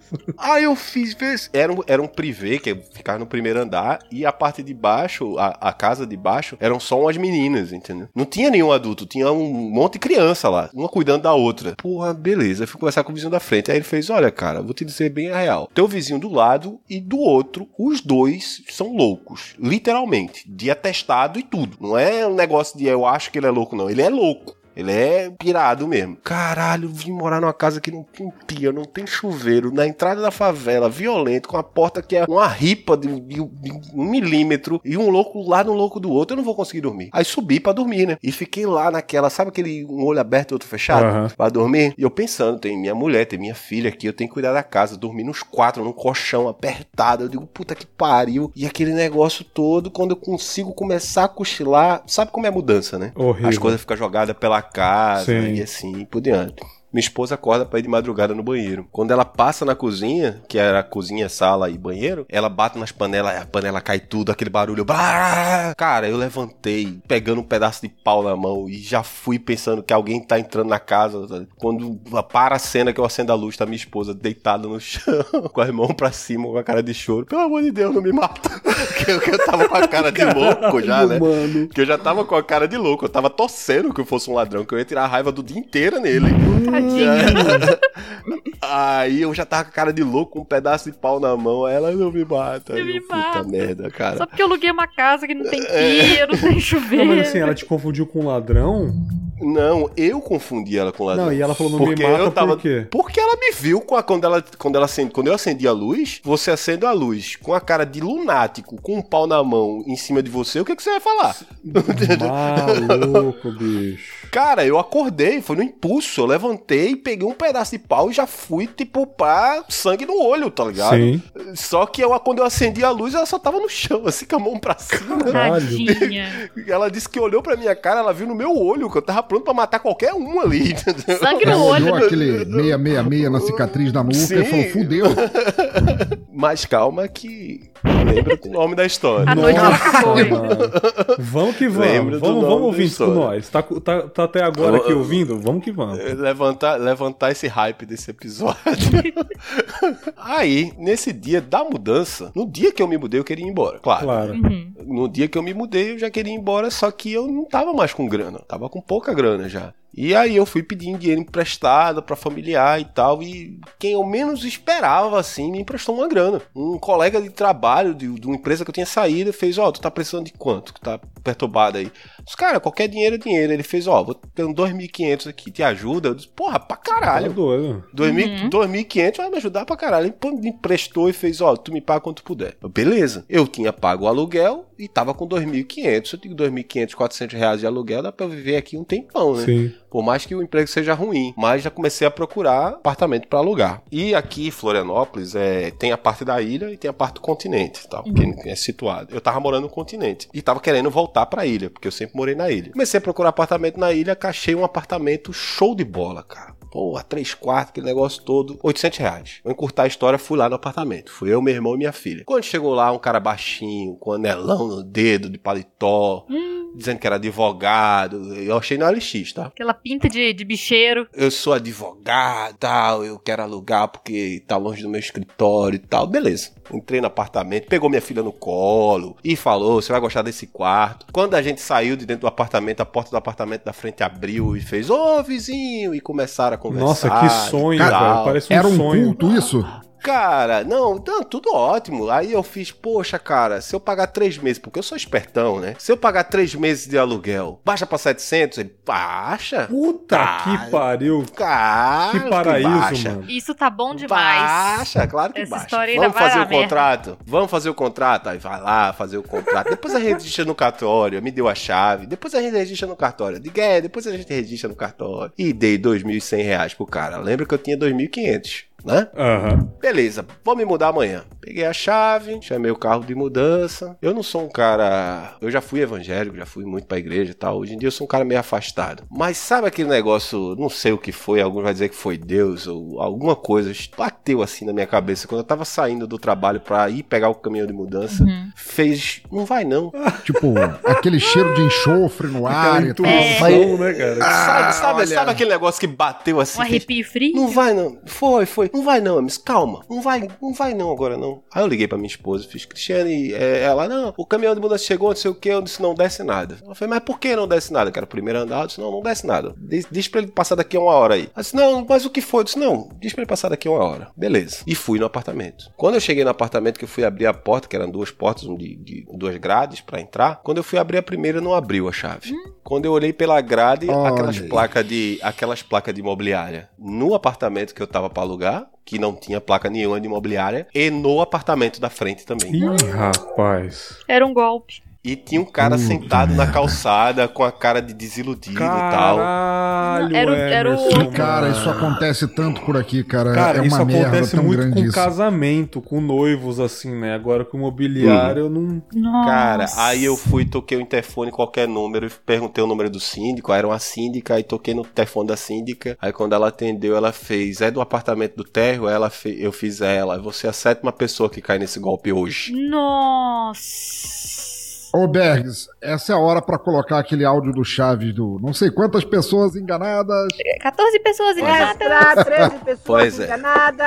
Pois é. Caramba, Emerson. Nossa. Pois é, cara, pois é. E você já tinha pagado? Já, não, espertão, baixei o aluguel, Nossa, 700, e era todo, não, lembra que eu falei que era todo o dinheiro que eu tinha, que eu peguei emprestado. Caralho, Nossa. papai. É foda, velho. Aí, calma, beleza. Vai piorar ainda. Aí, mano. Cara, isso é a história sem eu- fim. É a treta Não, sem vai, fim. vai, vai, vai acabar agora, vai acabar. Aí eu, Mas eu não quero que piore, puta porque não-. Eu gosto de contar essa história porque às vezes a pessoa acha que, não- não- agora falando até um pouco mais sério, que aqui não tem saída, que acontece coisa que o cara. Mas tudo tem saída, cara. Tudo tem Claro, saída. com certeza. Tudo tem saída. Aí, quando a síndica desceu, aí falou que esses caras faziam o golpe era o seguinte: como os dois apartamentos estavam pra alugar por imobiliária, eles pegavam a chave na imobiliária. Uhum. Mas é muito bem feito o golpe, pô. Muito bem feito. Sim, sim. Porque não é só um apartamento, são dois. Ele pega um de frente com o outro, ele sai, parece que é um vizinho. Cara, quem vai. Quem não vai acreditar que o cara falou com o vizinho da frente, Nossa, cara? é muito É bem. É feito. claro que é dele, entendeu? É tudo interpretação, é- né, cara? Tudo interpretação, os dois, entendeu? Eu digo, caralho, aí beleza. Aí saí pensando já, foda-se, vou voltar pra minha terra, essa terra maldita, já xingando Santa Catarina. Disse, não, vou pedir dinheiro emprestado de novo pra comprar passagem pra ir embora. Não sei o que eu vou fazer. E fiquei pensando também no meu casamento, que eu digo, caralho, minha mulher agora me deixa. Agora ela vai embora pra casa da mãe dela. Uhum. Agora acabou. Aí, e, e, e pra contar isso, cara, mas ao mesmo tempo eu tava pensando, cara, meu pai já passou por tanta coisa. Qualquer dia eu vou fazer um podcast só história do meu pai. Que essa não é a história Nossa, do eu meu pai. te convido de novo. Meu pai mano. sofreu mais que isso. Meu pai, meu pai fez coisas que. Por isso que eu digo, meu pai era meu herói, cara. Meu pai era foda. E eu passei, parei, botei a mão na cabeça e pensei, cara, o que meu pai faria agora? O que, que eu vou fazer, cara? Lembra que eu disse que tinha um cara sentado na calçada triste? Uhum. Ele tava chorando quando eu saí. Eu fiz, porra, e, e sim, eu não tô querendo dar uma de, de bom samaritano assim. Quem me conhece realmente sabe. Eu, eu, eu, eu posso estar fudido, mas ajuda as pessoas. Enfim, aí eu encostei e fiz, ô amigo, qual o problema aí e tal? Tá tudo bem e tal? Posso ajudar? E ele fez, então. Tá vendo aquele caminhão ali? Aí tinha um caminhão e tinha uma senhora dentro e um cara do, do lado do caminhão com a cara emburrada fumando um cigarro. Então, eu vim de Joinville com a minha mãe doente pra cá pra alugar esse apartamento. Nossa. E eu só tinha o dinheiro de vir pra cá da mudança e o cara quer ir embora, voltar, que o cara é lá de Joinville, e eu não tenho, e já disse que vai deixar minhas coisas tudo aqui na rua e eu não conheço ninguém de Santa Eita Catarina. porra. Nossa. E eu não tenho pra onde voltar, porque eu entreguei a casa lá, entendeu? Tipo, eu não tenho pra onde voltar e não tenho dinheiro nem pra voltar nem pra ficar aqui. Nossa, cara. Cara, na minha cabeça eu pensei, eu tô fudido, Mas Não. esse tá pior. eu não tô fudido, esse cara tá fudido. Porque sim ou não, eu ainda tenho pra onde voltar. Minha filha tá com saúde, minha esposa tá com saúde, eu tô com saúde, tá todo mundo com saúde. Uhum. O cara tá com a mãe doente aí, cara, o que, que ele vai fazer? Aí fui, ajudei o cara, ligou pra polícia, enfim. Eu só não levei esse cara lá pra minha casa, do- da favela lá, porque realmente não dava nem as coisas dele dentro da, da casa, entendeu? Senão eu tinha botado ele pra ficar lá dentro de casa. Como eu já botei de estranho pra ficar morando comigo um tempo. Eu já fiz isso já. Não é a primeira vez. Tranquilo. Aí, beleza. Consegui a- um, um- um jeito, falei com a polícia, e colocaram ele num tipo um galpão lá com as coisas dele. Arrumei a vida dele e fui pra casa. Quando eu cheguei em casa, cara, pra contar pra minha mulher, que eu cheguei, fui subindo devagar, e ela já tinha falado comigo no telefone, e o apartamento é bom, eu disse, então, em casa a gente conversa, não falar isso pro telefone, não. Quando eu entrei, eu pensando, cara, fudeu, agora ela vai me deixar, e fudeu. Aí, quando eu contei, em resumo, eu contei o que aconteceu, ela simplesmente botou a mão no meu ombro e fez, vai dar tudo certo, a gente vai esperar isso Pô, aí. da hora. Que velho. hein, mano? É. É foda. Foi, foi, eu foi, foi a mulher que eu casei, Pô, que cara. mulherão da porra, mano. Ela fez, e tu tava com vergonha de me contar isso? Eu digo, cara, eu, Pilar casa, que o Bambambam, tá, o homão que vai economizar. E dá uma vergonha, vou- né, você cair em golpe, né? a Cara, gente fica se não. sentindo mal, assim. Muito Pô, mal. Eu, eu tive, eu tive, eu, eu fiquei, eu acho que meses sem dormir direito, planejando em como eu mataria esse cara quando eu encontrasse ele. Eu Nossa. tive que, é sério mesmo, eu tive que tirar isso da minha cabeça Cê é pra, louco, mano, pra que poder viver, caralho, tá ligado? Pra eu poder viver, porque senão eu não conseguia viver. Toda noite eu pensava nesse cara, velho. Hoje eu não consigo nem lembrar do rosto dele, ainda bem eu consegui desassociar completamente isso. Sim, que E bom. depois disso, eu arrumei um emprego melhor, a gente se mudou, foi morar no centro de novo, as coisas melhoraram, eu comprei um apartamento, hoje eu tô com casa Puta própria. que tô com pariu, um vamos bater emprego, uma salva de palmas agora. salva de palmas, foda. Tô com um foda, emprego, foda. tô com um emprego que eu nunca ganhei tanto na, na minha vida profissional, como eu tô ganhando hoje em dia. Não tô rico, mas é o que eu ganho mais em toda a minha vida profissional. E tá aí, velho. Tô, tá tudo bem. Ou seja, nada é ruim que não possa piorar, mas as coisas vão melhorar. Com cara. certeza. Agora não, de- agora não desista, viu, velho? Porque a vida vai te dar cada cascudo. Cada, quanto, quanto mais você baixar a cabeça, mais ela vai dar cascudo. Então, Maravilhoso, cara. Maravilhoso. Espírito história, nordestino, hein? né, cara? Tem que ser, tem que ser, cara. senão- Mano, que história, Que maluco. história. Mais um apelido aí, Joseph Klimber. Qualquer um ficaria chateado, desmotivado, sem vontade de cantar uma bela canção, mas não, eu não desisti.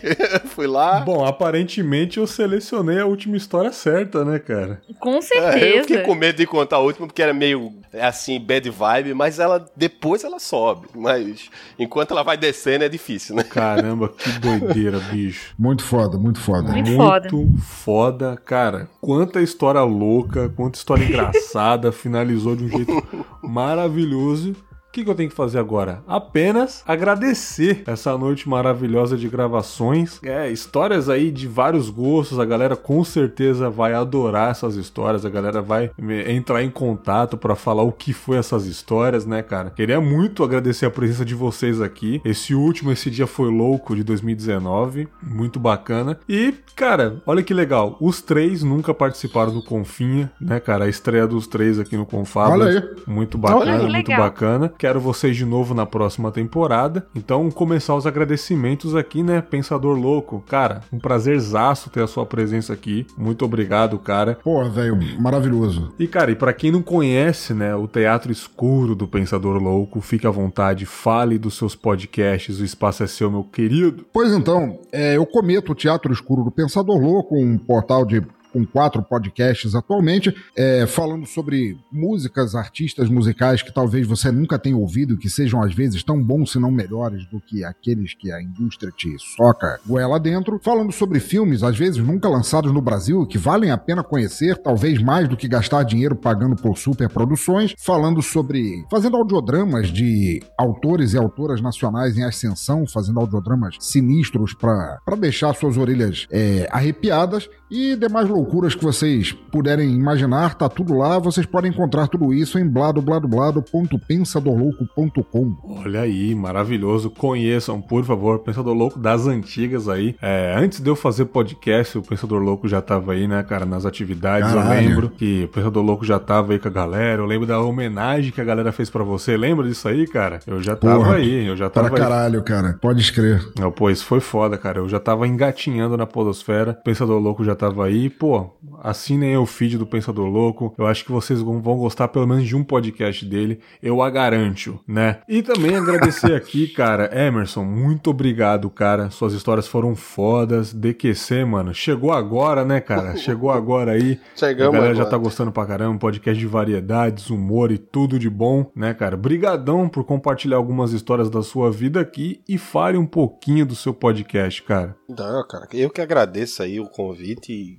e porra, ainda mais primeira gravação aí com vocês e já vim com um grande amigo aí, pensador, que tá sempre lá no DQC. É nóis. Parceria aí, parceria aí é forte. Tá, o DQC é o Desculpa Qualquer Coisa, é um podcast que eu antes dizia que era de comédia, a gente se auto-intitula o podcast mais aleatório de, de todo o Brasil. Eu acho que foi você, pensador, que intitulou ele assim, que eu antes intitulava ele como um podcast de comédia, eu acho que foi você que fez. Cara, eu vejo o DQC como um, um podcast de comportamento humano. Exatamente. Não é, não é comédia, cara. Não é comédia, porque a gente tenta levar todo tipo de assunto com um bom humor, mas uma outra coisa que outro ouvinte falou também, que eu achei bem legal, você nunca sabe o que vai acontecer no próximo episódio do DQC, porque realmente é, é aleatório. Sim. Você tem, você tem episódio de. Mas é, é, nesse aleatório o pessoal fala, ah, mas todo podcast diz que fala sobre tudo. Mas até o formato muda. Isso é muito bom. A gente- Não enjoa, né, cara? Gente- Exato, exato. A gente tem podcast entrevista, tem o podcast de homenagem, tem podcast que começa uma coisa e vira outra. Como tem um episódio que eu gosto bastante dele, que a gente ia falar histórias de busão. Ah, vamos Porra, contar nossa história engraçada de busão e tal. O pensador tava até nele. E começamos as histórias, abertura, todo mundo good vibe, vamos rir pra caralho. E na primeira história foi uma história de assédio. Meu Deus! Caralho, mano. Eu vou ouvir essa porra. Quebrou a, Na primeira história. galera, né, cara? Mas tá aí, mas tá aí. Eu, eu- eu tenho um assim. orgulho da porra desse episódio pelo quê? Qualquer outro, eu acho, dependendo se o cara não tivesse preparado, ele ia quebrar ali. Uhum. Eu não quebrei. Eu peguei aquilo ali e fiz, Emerson não, segurou na unha, cara. nada disso. Eu peguei aquilo ali no, no pescoço e fiz, a gente vai falar de assédio agora. Acabou. Acabou, foda-se as histórias de busão engraçadinha, a gente vai falar de assédio. é. Praticamente, praticamente o episódio inteiro eu fiquei em silêncio, porque tinha sempre tem bastante mulher na bancada e tal. E as mulheres foram falando e foram tomando coragem de falar, e as histórias foram aparecendo, até de um integrante que te, disse: Olha, eu nunca contei isso em lugar nenhum, eu nunca contei isso pra ninguém. E falou uma coisa, e eu fiquei, caralho, velho, que que o DQC consegue, tá ligado? Dar voz assim. É, foi, foi Eu um episódio que ganhou isso. vida própria e que acabou se Foi. tornando um dos mais relevantes sobre o assunto, né, porra? Eu tô Foi. muito orgulhoso de ter participado dele. Foi. Eu fico muito orgulhoso de não. Porque teve, teve rosto amigo meu que chegou e fez: Cara, como é que tu fez? Eu tinha morrido ali. Quebrou na primeira história. Tipo, todo mundo. É! Tanto é que se você for ouvir, ele é extremamente good vibes no começo. Vamos rir. É! Primeira história é uma história de assédio. É foda. E daí você vê a aleatória do DQC, a aleatoriedade do DQC. Tem bastante disso. não bastante de assédio, mas tem bastante de, de você realmente não sabe o que você vai ouvir. Você encontra a gente lá no desculpadqc.com.br lá. Estamos realmente, como o Berg falou, começando aí. Temos um ano e pouco só de podcast. Mas a gente tá fazendo aí. Tá bem Da legal. hora, da hora. É, procure lá no Spotify também, DQC, cara. Vocês vão gostar pra caramba. Aleatoriedades, né, cara? Tem vários tipos de episódio que com certeza vai agradar vocês. E também, é claro, agradecer aqui Carol, Carol Pet Lady, a moça dos bichinhos. Eu. Né, cara? Obrigado também por compartilhar algumas histórias aqui de, de, de sangue, luxo e sangue, né, cara? E lagartos decapitados. Sangue, suor e álcool. E é claro, um podcast também aí, Pet Lady no ar. Fale um pouquinho do seu podcast pra galera que adora animaizinhos. Ah, eu que agradeço o convite. Foi um prazer. E assim, foi muito divertido. Vamos fazer isso mais vezes. É muito legal ouvir histórias assim. Claro. Enfim, histórias good vibes, histórias engraçadas e de desgraça também. e... Desculpa aí pela finalização. Não, mas eu, foi eu achei, bom. desculpa te interromper, Carol, mas eu, Pode eu achei falar. muito legal esse episódio porque a gente falou de acidente, coma, sangue pra todo lado, mãe que deixa a criança derra- derrubada um muro e, e é estelionato, Sim, cara. montar em emoções, poucos selvagens emoções. e tal, e tudo numa good vibe, cara. Claro, Sim, foi porra. muito Todo mundo, bom. todo mundo Se a vida- Ah, eu quase morri, mas tá, tudo, tudo Se a bem. vida não for uma piada, cara, nada mais é. É, Pois é, exatamente. não, foi ótimo, assim.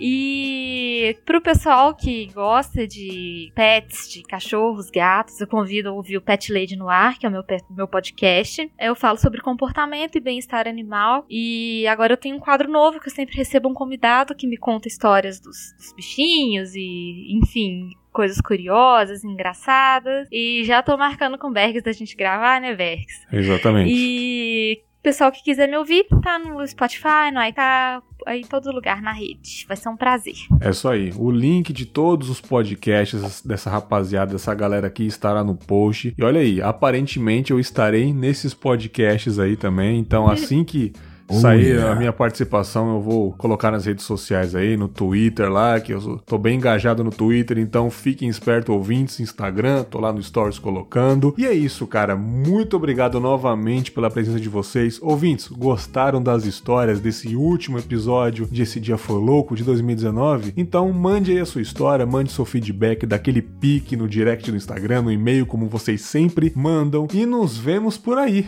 Vamos vemos por aí, cara. Na próxima semana vai ter mais um episódio e a gente vê quando a gente volta, beleza? Tamo junto, galera. Obrigado pela audiência. Um grande abraço e tchau!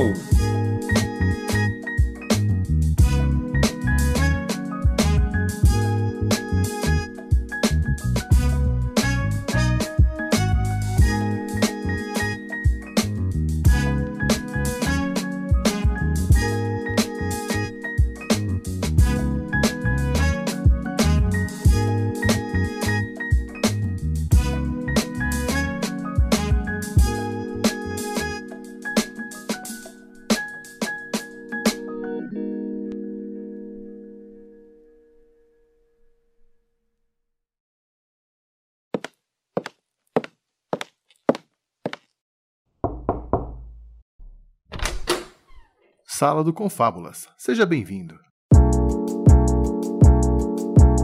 Estamos começando mais uma sessão de comentários, feedbacks, e-mails e uma boa conversa aqui no Confinha. Tan, tan. Generous getting the myself. Paran! Just like witches and black masters. Ta-da! Eva minus that destruction. Paran! Sorcerers of Destruction. É, Caralho, nós já, já canta como? Naquele pique do Sabazinho, melhor banda pra mim, na minha opinião, e eu não estou sozinho novamente. Olha aí, quem está aqui comigo? Quem? O meu Ozzy Osbourne, o meu Steven Tyler, o meu quinto Beatle, a minha fibra ótica da net, Leandro Pereira. Fala, Lele. Fala, Bergs. Eu agora não sei nem como me comportar, porque foram muitos adjetivos aí. Mas eu me conforto em ser a fibra ótica. Meu, puta elogio, né, cara? Porra, cara. Fala Cara, aí, minha fibra ótica, beleza? não, fiquei sem internet aqui, cara. Como é que você vai no banheiro sem internet, cara? Cara, você falou tudo, cara. Ir é no banheiro dar aquela gola lendo um frasco de shampoo não dá, né, campeão? Não dá mais, cara. Você tem que estar lá vendo um, um vídeo do, do 8-Bit Guy mostrando um computador de 1980. é isso aí, cara. E nesse clima aí, pós episódio de histórias, esse dia foi louco 12, o último episódio do ano, né, cara? Cantamos um pouco de War Pigs no começo aí, naquele clima rock and roll. Rock and roll, né, cara? Vamos para mais uma leitura de e-mails, né, Lele? Uma leitura de e-mails quase que especial.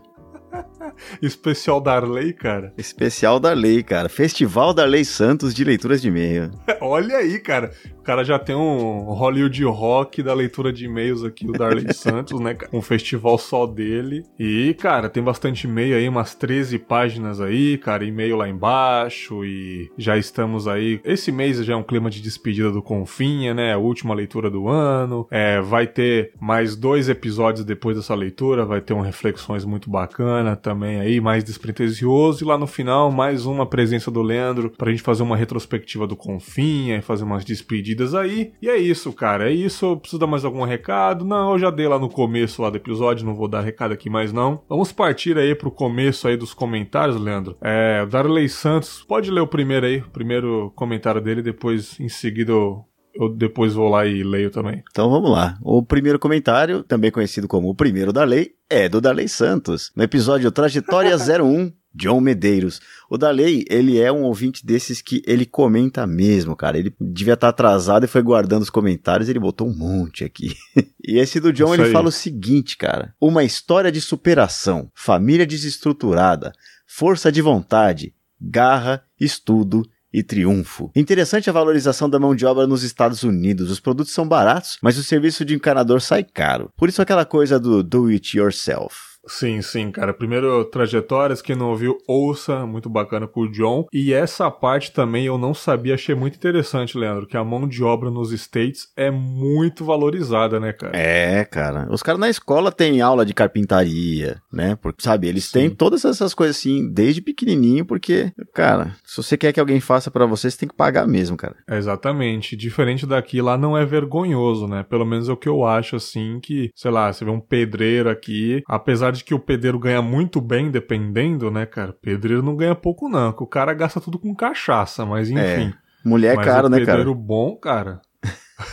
Exatamente, tá ligado? Tipo, o cara faz uma obra de uma semana, ganha cinco pau, aí ele some, né, cara? Constrói uma família em uma semana, acaba o dinheiro, ele vai construir de novo pra ganhar mais dinheiro. É isso. O pedreiro, o problema do pedreiro é que ele não sabe administrar o dinheiro dele. É, Se ele e- soubesse, ele tinha feito um condomínio já. E esses caras, cara, eles parecem que têm cliente demais. Você fala pro pedreiro, fala, ô, passa lá em Sim, casa e fala, cara. cara, eu vou terminar uma obra, depois eu tenho outra, depois eu tenho outra, eu só posso ano que vem. É. Você fala, tá, vou procurar outro cara. Aí esse cara vem, ele, ele já começa a querer sair da sua porque ele tá tentando que atender outra. É, tipo, faz tudo picadinho pra pegar um pouquinho de dinheiro do outro, né? É, e aí os caras, nossa, cara, é, se fizesse direitinho, cara. Então, o problema do pedreiro é que ele não manja de, A- de, de ADM. É. Senão ele seria um puta cara. É o estereótipo, né, do, do, do pedreiro enrolado. Por falando em pedreiro, cara, por falar em pedreiro, por que que pedreiro usa mochila de princesa, cara?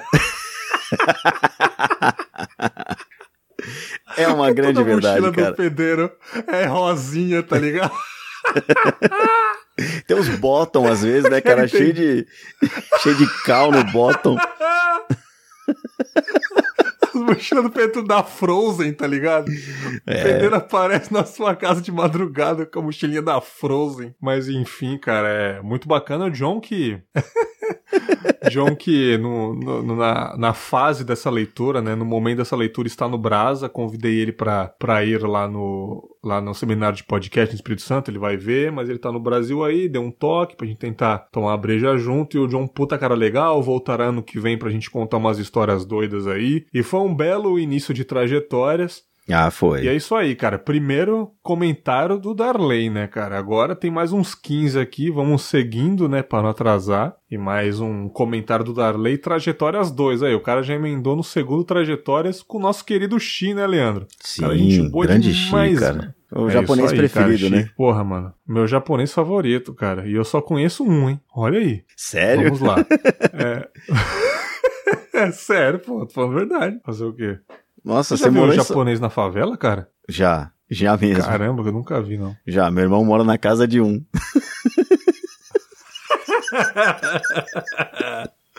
e é totalmente verdade. Caralho, doido. Que é, da hora. cara. É, Que- é, é o sogro dele. Que doido, cara. Vamos lá, vamos lá. Comentário aqui. Ele falou o seguinte sobre essas trajetórias: Desprendimento e desapego são uma das atitudes mais libertadoras que existem. E como são necessárias para nos fazer daquilo que não é essencial e ir atrás do que realmente importa para a nossa felicidade. Abandonar um emprego promissor financeiramente para construir um projeto de felicidade não é para qualquer pessoa. Não é mesmo, meu querido Darley. Já Não. cansei de falar, de desabafar sobre trabalho aqui no Confábulas. Acho que até já enjoei de falar sobre isso, o tanto que eu queria mudar de vida.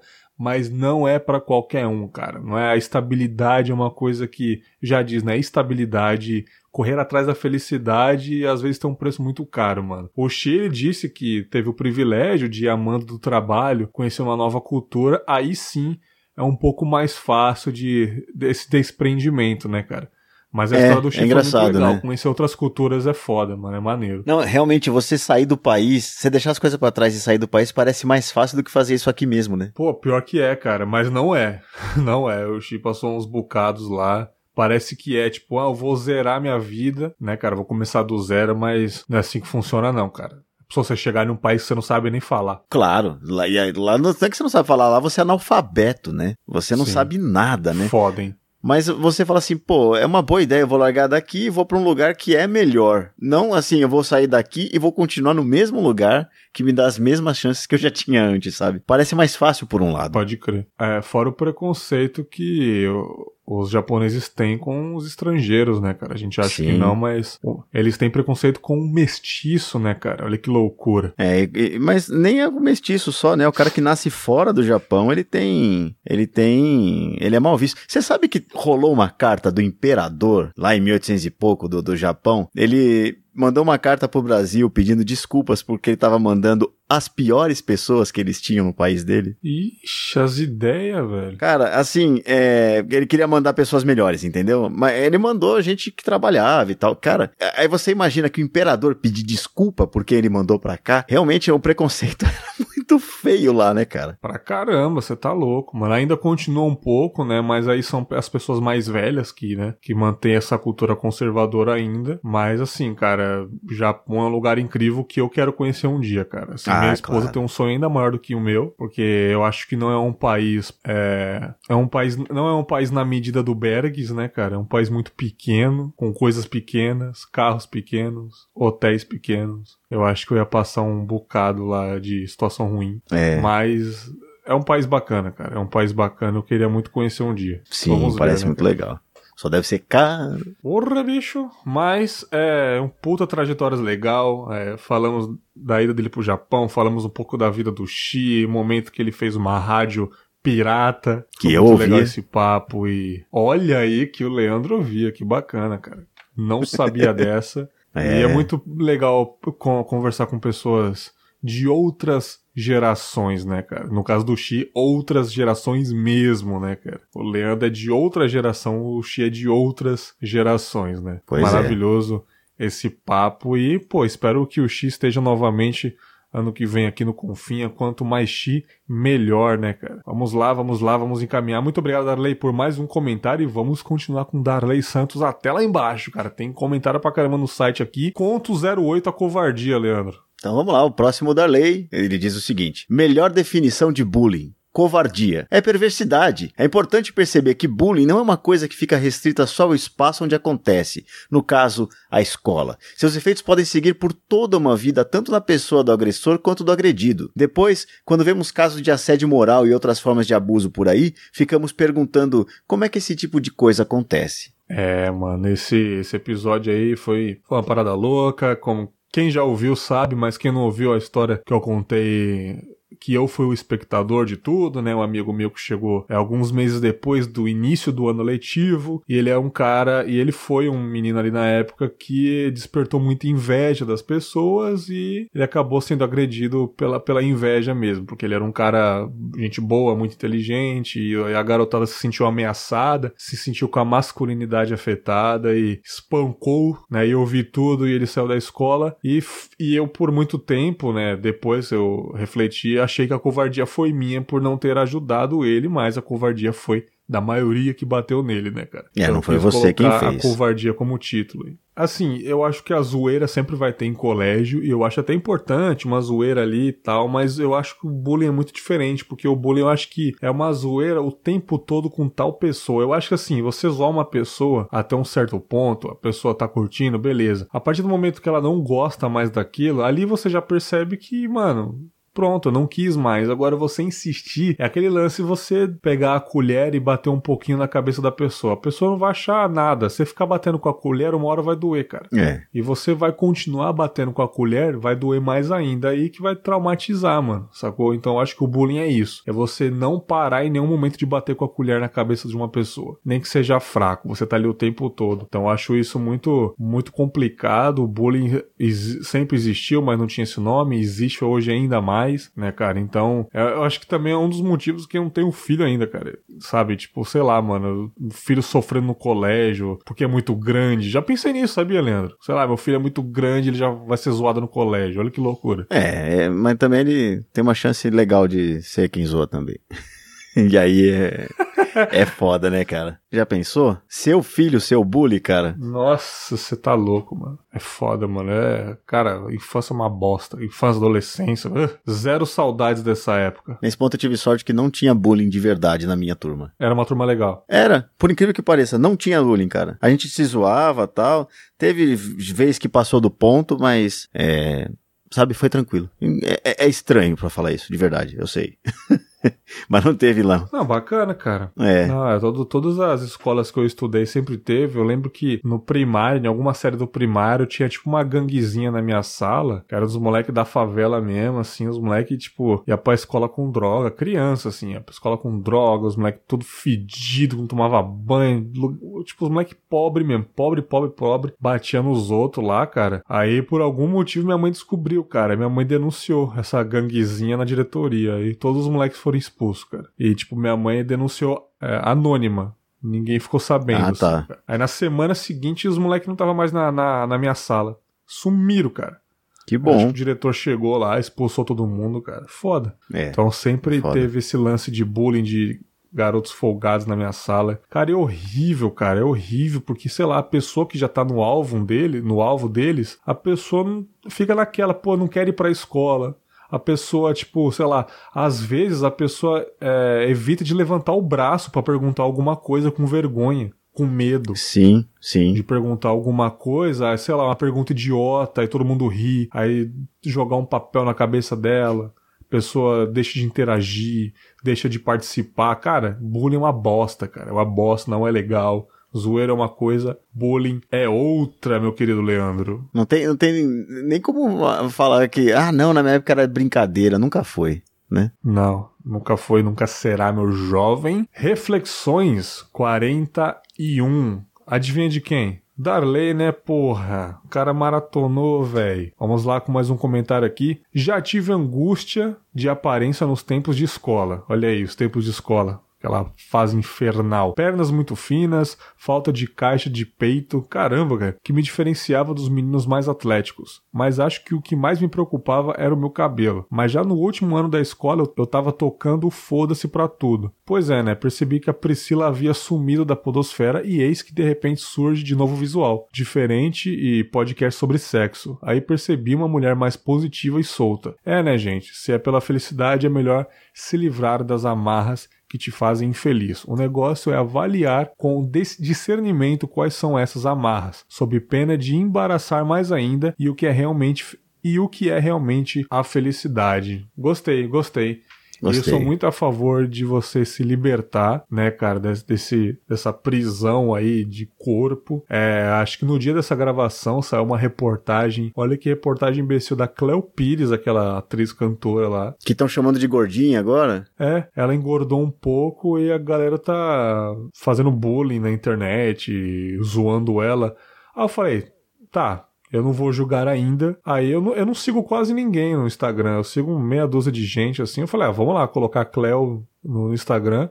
Bicho, se aquela mulher for gorda, mano, eu sou a Mob Dick, tá ligado? Pois é, cara. Mano, da onde qualquer mulher da minha cidade é aquilo? Pois é, esse é o ponto, cara. Ela parece uma mulher normal, né? É isso, Simplesmente brother. assim. É isso, é uma mulher que deixou de malhar pra caralho e, sei lá, tá comendo um pouco mais de carbo e tá Uhum. normal, mano. É. Não, e quando eu falo normal, não quer dizer assim, ah, é, o Leandro tá querendo dizer que existe um peso normal e tal. Não é isso, não. É que existe um peso, cara, e ela tava muito abaixo dele. Eu a vi uma vez no, no avião, cara. Ela parecia uma menininha, cara, e é uma mulher com a minha idade, sabe? Ela parecia uma menininha bem pequena, ali era muito magrela. E depois quando eu vi a foto que estavam chamando de gorda, eu falei, cara, agora ela, ela parece, parece uma mulher. Tá, tá comum, né, cara? Não tá gordo, não tá magro, tá normal. é, ali, e ela pode Tá ganhar normal. ainda uns 20 quilos ali, cara, sem problema algum. Talvez mais. Fácil, fácil. É. Talvez mais. Aí mesmo se ficar gorda também, foda-se, sacou? Tipo, porra, mano, é. Tem, tem outra também, a Beyoncé no. no, no nas, acho que um documentário dela na Netflix lá, que é o show dela no Coachella, é, tipo, mesclando com algumas narrações dela. Dos bastidores Uhum. do show. Aí ela cancelou o Coachella de 2017, se eu não me engano, ou de 2018, porque ela descobriu que estava grávida de gêmeos. Então ela teve os filhos e ela teve que correr na dieta pra apresentar pro ano que vem o Coachella, né, cara? É. Então, tipo assim, ela emagreceu muito rápido tal, e, e deu pra ver, tipo, durante os bastidores ela tava, ela tava ainda cheinha dos filhos, tal, que ela acabou de ter neném, e foi passando, ela ficou ma magrela, magra, bonita, beleza, fez o show, mas ela falou, cara, eu nunca mais vou fazer isso na minha vida. Eu nunca vou emagrecer desse jeito mais para entrar num vestido. Eu fiz porque era um contrato milionário, ano que vem apresentar o Coachella, mas eu nunca mais vou fazer isso. Dito e feito, ela prometeu, cara, e cumpriu. Você entra no Instagram dela, cara, ela não é mais aquela Beyoncé de, na época do, do Deja Vu, é, do começo do, que tava namorando o Jay-Z, sabe? Tipo, anos 2005 ali, que ela era magrinha e tal. Mano, é uma mulher de, de 40 anos já, cara, saca? Você olha ela, Sim. cara, ela é uma mulher bonita, com corpo normal, cara. Vo- volumosa, e é isso, cara. Ela falou, mano, eu nunca mais vou fazer isso pra mim, nunca mais vou emagrecer por causa de, da sociedade, por causa da mídia, cara. Eu vou ser eu. E ela tá linda, cara. É, É. uma rainha, ela. O problema é que elas decidem normalmente, elas decidem não, elas precisam normalmente passar por um processo que é doente. Elas Aham. ficam, elas ficam à beira de ficar doente, na verdade, de ficar magra demais, de ter problemas sérios de saúde por isso. Por um negócio que assim é pra aparecer na televisão, não muda nada a voz da mulher, ela canta pra caramba, né, cara? O que que vai mudar Sim. o peso Sim, dela, cara. Né? É, mano, e tipo, a idade chega também. Aposto que muita gente, cara, eu, cara, eu já ouvi homem falando, ah, tal pessoa engordou, aquela mulher engordou, né? Cara, aí você vai ver a esposa do cara, é uma mulher comum, igual a que ele tá falando, sacou? É, ou Tipo, vai ver a barriga caras- dele, né, cara? É, você vai ver a barriga do cara, puta barriga de chope do caralho, e tá falando que a mulher engordou, sabe? Tipo, É. caramba, mano. Que direito que ele tem sobre o corpo da mulher, cara? É aquela, antes do cara falar, olha pra ele, né, mano? Você tá falando que você quer uma mulher magrinha, olha pra você primeiro, né, brother? Porra, ninguém. É, cara, é complicado de autoestima.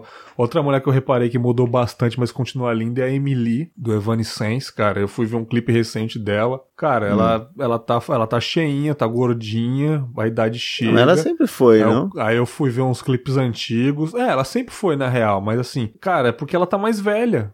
É, sabe? É, tá mais velha. Acontece, mano. Ela não, ela não vive do corpo. Ela não é uma Solange Frazão que vive pra isso. Uma Graciane Barbosa que vive pra isso. É, É uma mulher que vai envelhecendo, cara. E o corpo muda, cara. sim. Sabe? É complicado. As pessoas não percebem que, elas, que as pessoas envelhecem. Isso que é o, que é o problema. As pessoas acham que vão ficar assim pra sempre, cara. Eu, se eu tentar emagrecer igual aos meus 19 anos, vai ser extremamente difícil, meu campeão. Porque eu comia esgoto com suco radioativo e não engordava. Pois é. Hoje, se eu comer uma coxinha, vai cair igual concreto 7 horas da manhã, papai. Pois é. Sabe? Ó, eu não pesava, chega, né, eu não pesava nem 50 quilos. Não, nem 50 quilos, não, calma, nem 60 quilos com 18 anos, cara. Eu era, eu era zoado por mano. ser magro, cara. E ganhei aí uns 30 e tantos quilos de lá pra cá. Nem tô tentando perder, na verdade. Fica um abraço pra Heineken aí, né, cara? Grande Heineken. Ô, Heineken, é se puder nóis. patrocinar a gente aí, hein? Porra, hein, hein, patrocinar nós, hein? Não precisa nem me dar É. dinheiro, hein? Só me dá umas duas caixinhas por semana, hein? Aquela latinha de 5 Ah. litros. Caralho. É isso aí, cara. Foi um, foi um belo papo. Obrigado, Darley, por mais um comentário. Vamos, vamos seguir aqui com mais um Darley, cara, de um episódio que Cafeína, Leandro e eu gravamos sobre nossas diferenças sociais. Reflexões 40. Lê pra nós, Leandro. Não sou rico nem nada, mas tive melhores condições de vida que, mas tive melhores condições de vida que muitas pessoas. Mesmo sendo levado a acreditar que essa situação de desigualdade é de alguma forma natural e normal, que as pessoas mais pobres e carentes estavam naquela situação por algum motivo que envolvesse o próprio mérito delas, que você meio que se sente inseguro de andar numa periferia e ser atacado por uma delas. Vê a questão do ressentimento de classe. Isso seria um sentimento de culpa da minha parte? Hum, será? Acho que não. É, não é culpa, né? É.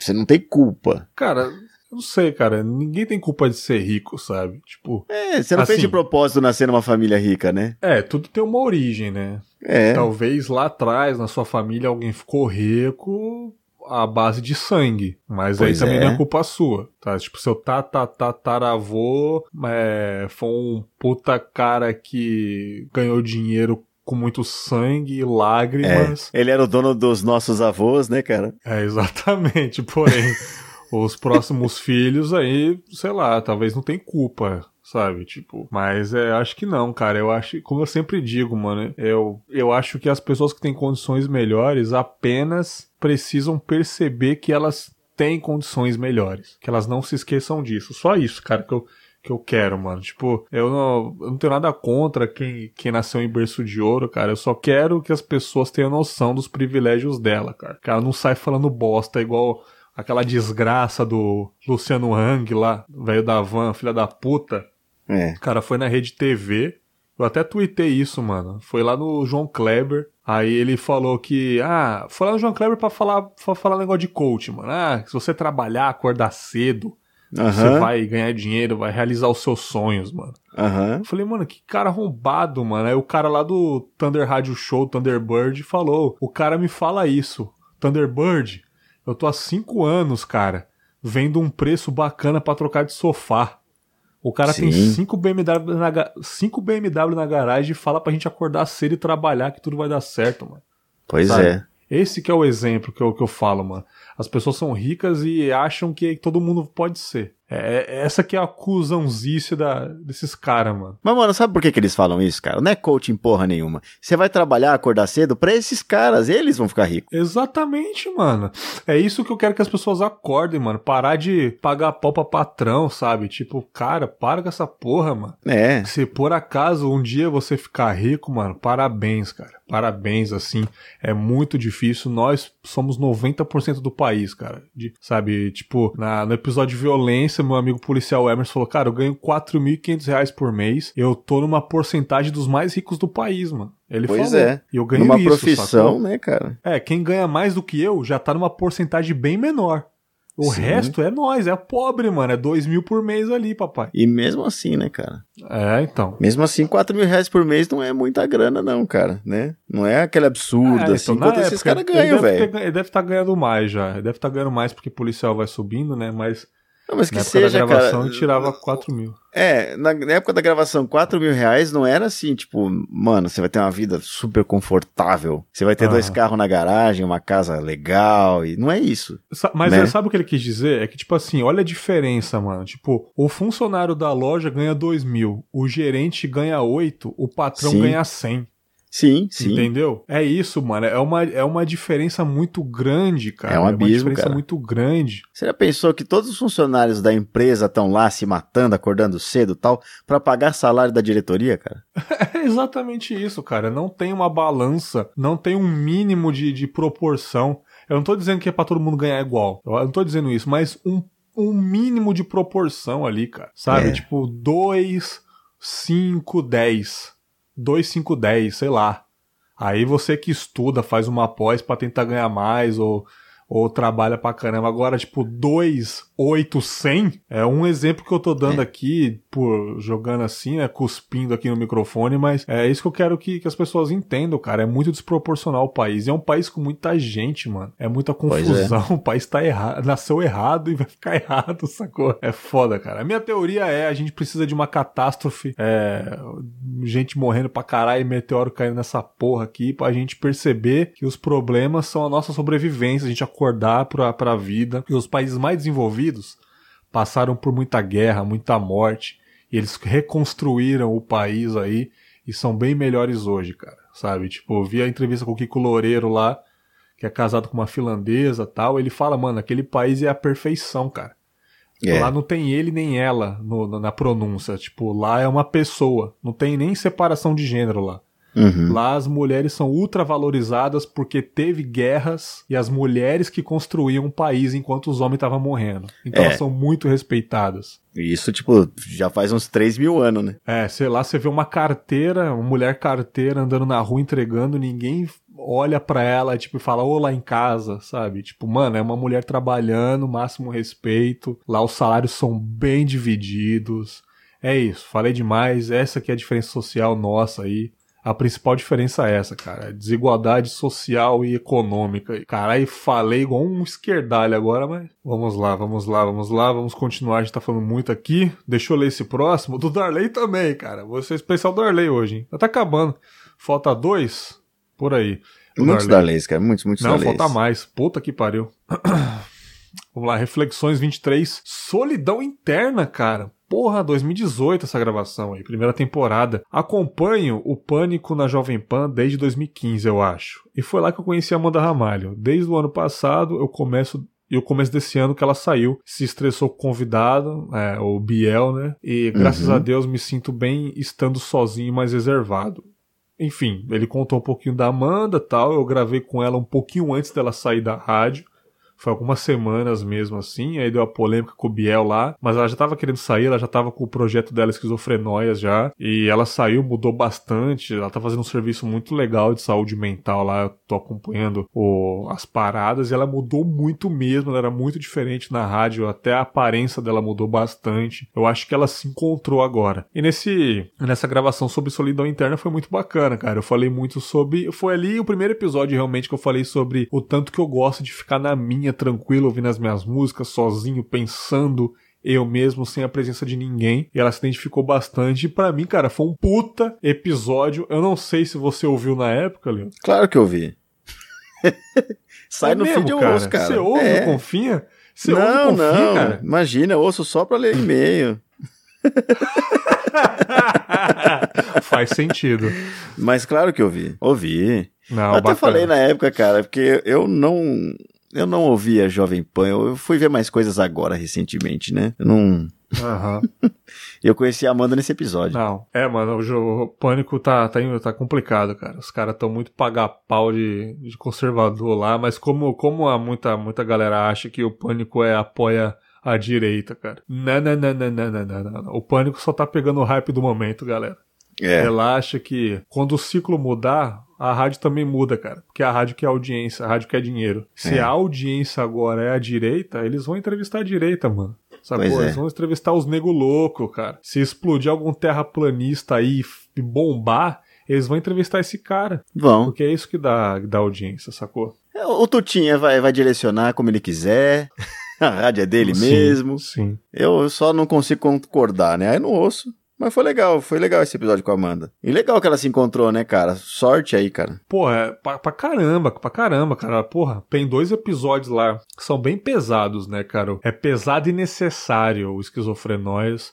Dois Uhum. episódios sobre suicídio lá, cara, que é tipo, é sobre as pessoas que ficam. Eu achei muito, é o, o lado das pessoas que ficam. Hum. Aí o cara que contou que perdeu o tio, perdeu o pai, ele contando todo o processo do pai dele até o triste o triste ato que o pai dele foi morrendo aos poucos, não falava mais, parava de dialogar, chegava momentos de churrasco em família, tirava uma foto, todo mundo sorrindo. Ele era o único na foto que não olhava pra câmera, tava olhando pra frente. Porque ele Aham. não tava mais ali. Ele falando os detalhes de como a pessoa vai morrendo por dentro, vai deixando de se comunicar. Você pega e fala, pai, vai dar tudo certo. Ele só fala, tá bom, tá bom, É, filho. Ele não foi, tá né? mais ali. É. Já foi, é exatamente, já foi. E esse, essa riqueza de detalhes eu acho muito importante, é muito impactante, mas eu acho muito importante pra quem tá sofrendo isso na família, quem tem alguém sofrendo, perceber. Uhum. Então eu acho muito importante esse podcast dela. Ah, Ela entrevistou o irmão do, do Fausto Fante, lá do Hermes e Renato, também foi a mesma coisa. Ele era um cara que tava na fama e não tava conseguindo lidar, enfim. Cara, eu achei muito bom. É, Esquizofrenóis é um puta, é um puta podcast que eu pago um pau. E é isso, todo sucesso pra Amanda. Ela ainda, ainda é muito xingada na internet ainda. Muita gente zoa moleque, ela, mano. ah, é feminista, não sei o quê. Os moleque de- com o avatar do Naruto, tá ligado? Foda. Um dia eles vão crescer e olhar pra trás e saber que eles eram uns merda. Imagina a vergonha, né, cara? É foda. Mas isso sabe por quê, cara? Sabe por quê? Porque nós somos forjados para ser homem. Comentário de Darley Santos. É, cara. Que é mais um episódio da primeira temporada. né? Pois é. E, e é o que a gente tava falando aí. Esses moleques, que sempre, sempre quem vai fazer isso que a gente tá falando é homem. Cara, é só homem, mano. Sempre é homem nessa porra, cara. Pois é. Homem que dá opinião do corpo da menina, da saúde mental dela, do. do- porra, cara. É só homem, papai. É só homem que dá opinião de aborto. É homem que vota contra aborto. É. Ô, bicho, o que que tá, com... que que tá condizendo, velho? Mas Pois. continua aí. Então tá, o comentário do Dale aqui. Peraí, me sentar direito, vamos lá. é, De fato, existe essa masculinidade machista ou tóxica. É interessante ver como isso afeta as pessoas em volta e como a masculinidade tóxica coloca o próprio homem numa camisa de força, fazendo-o colocar máscaras para ceder à pressão social machista. Essa história de que E- homem não pode chorar, não pode costurar, não pode cozinhar é muito limitante e confinador. Mas interessante foi chegar a esse conflito de mentalidades de gerações, onde a masculinidade machista tinha mais lugar no passado e hoje se encontra já um tanto desconstruída. É, eu diria que ela tá deslocada, né? Exatamente, exatamente. Puta episódio aí, puta episódio. Como eu disse na época, não sei como esse episódio ficou nos Trend Topics do Twitter. Opa, sério? Sério, sério, cara. Não foi masculinidade Trend Topics, foi confábulas, episódio tal, somos forjados para ser homem. Lá Caramba, no oitavo dos Trend Topics lá. Aí acho que foi até a Patsy tirou um print e mandou pra mim. Eu falei, não, não pode ser, velho. Nossa, Ficou cara. lá algumas horas lá, mas ficou. Eu não sei como. Eu não, tipo assim, não veio, não veio um retorno tão grande para o podcast, eu não sei assim. Mas assim, tava lá. Eu falei, caramba, cara, pra chegar lá muita gente tava falando, Sim. né? Então, os trend topics funcionam assim, né? Você fala, fala, fala, de tanto que você tá falando sobre tal assunto, ele vai pros TTs do Twilder e foi um puta papo pra caramba, cara. Desabafei pra caramba. Tipo, mano, a gente, os, os machos tá foda, cara. E, tipo, não foi um episódio esquerdomachando, foi um puta episódio que eu acho necessário também, Leandro, é os homens falar assim, cara. Se só a mulher falar que a gente é escroto, de tanto que elas falarem, a gente vai achar que elas estão sendo chatas É, sabe? É preciso do homem falar isso também, cara. É preciso, Sim. é preciso das pessoas brancas falarem, galera. Eu acho que tem raci- racismo sim.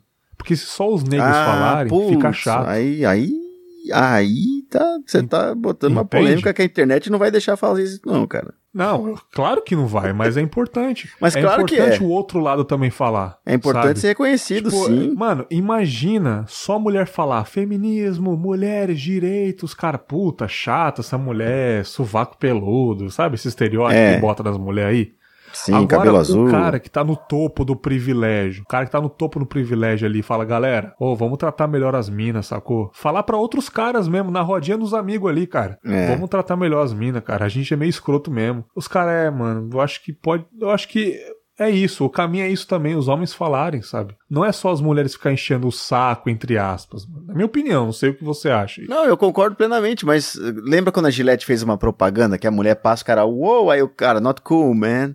Aí acontece outra coisa e a propaganda é só isso, lembra disso? Quanto foi É criticada eu essa acho que na propaganda? questão, sim, mas eu acho que na questão da publicidade, cara, é uma parada que afeta, ah, tá ganhando dinheiro em cima disso. Eu acho que entre a gente, sem publicidade nenhuma, sabe? Tipo, alguém fala um negócio escroto, a gente, ô, cara, não.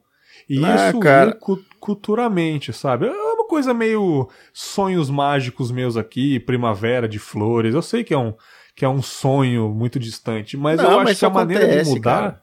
É. Ô, ô, a sociedade, assim, nos Estados Unidos, né? A, a NNACP lá, NNACP, ah, agora eu esqueci. Associação, não sei o que lá, de Homens de Cor lá, esqueci o nome. Ela foi fundada por Aham. dois brancos e um negro, cara. Eram duas pessoas da sociedade dizendo, eu apoio essa causa, sabe? Aham. E, e- Foda, cara. É, e aí você vai ver como é que foi pro Martin Luther King conseguir atravessar as pontes de Selma lá. Foi quando os judeus e os. Toda A galera foi lá e falou: não, eu apoio esses caras que eles são iguais a gente. Para com isso. O Estado não tem direito de fazer isso. Sabe? Se os homens e as mulheres derem os braços pra lutar contra o feminismo, cara, vai ser ótimo, né? Contra o feminismo, não, opa, opa. Pelo feminismo, né? É. É isso, isso, isso. Claro que a gente não pode falar por elas, né? Querer falar no lugar delas, né? Mas a gente pode ver o nosso lado também. Claro, que interessante. Eu fui ver, eu fui ver o novo show lá do Paper Tiger, do novo stand-up do Bill Burr. Sou fã pra caralho do Bill Burr. O cara fala umas, pesa umas piadas pesadonas. O próprio Uhum. Bill Burr falou, mano, sobre esquerdomacho, cara. Ele Sim. próprio criticou os esquerdomachos. Eu, eu vivi pra ver isso, cara. Ele fala, claro, cara, para de dar uma de esquerdomacho, de falar, ai, eu te entendo, mulher, não sei o que, vem aqui. Para, mano, apenas, é, como fala, simpatize com a causa e tá bom, cara. Sim. Ele falou no show, mano, o Bill Burr, cara. O cara conhecido de fazer. Mano, o cara já começa é, vários shows falando de. Ah, caramba, um calor do caralho lá fora, né, mano? A gente branco, todo queimado. Dá pra entender o racismo. Puta que pariu. Ele começa assim o show, velho. Sim. Sabe? Tipo, ele começa assim, cara. E ele mesmo criticou os esquerdomachos falando que a gente tem que simpatizar com a causa. E é isso, apenas falar, ô, é interessante isso e aquilo e, e simpatizar com as minas, cara. Então eu falei, pô, mas até o Bill Burr falou isso no show, cara. É isso, bicho. Então, cara, esse episódio realmente foi muito bom para mim.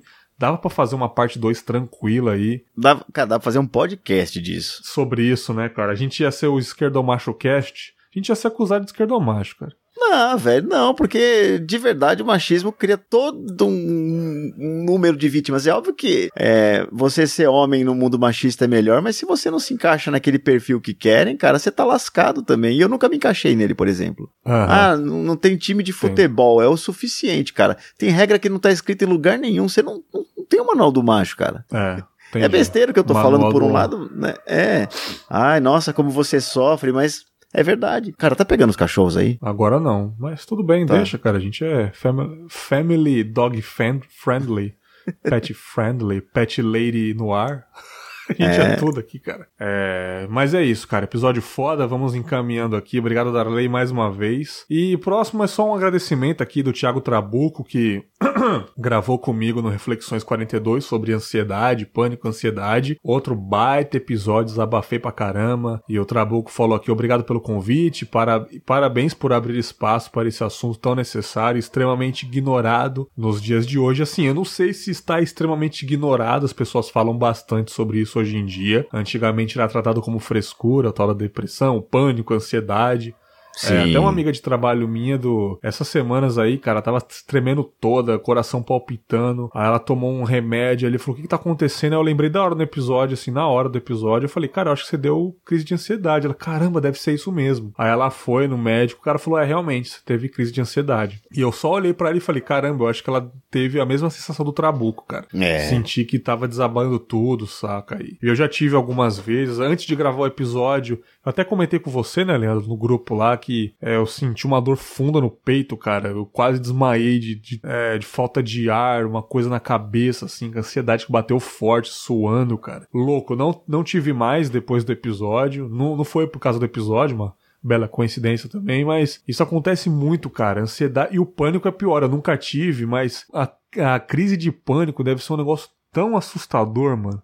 Mas tão assustador que eu não desejo pra ninguém. Você já teve alguma coisa parecida, cara? Não, eu tive crise de ansiedade só, mas foi muito amena, né? É. É, De qualquer maneira, é, cara, a gente se cobra muito, a gente cobra muito dos outros e cada vez mais a gente vai ter esse tipo de coisa. É bom que a gente fale, é bom que a gente se abra. Pa- é, Eu achei muito legal que o, que o, que o Trabuco tenha assumido isso, sabe? Até do tipo, eu menti pro Leandro. Eu? Opa!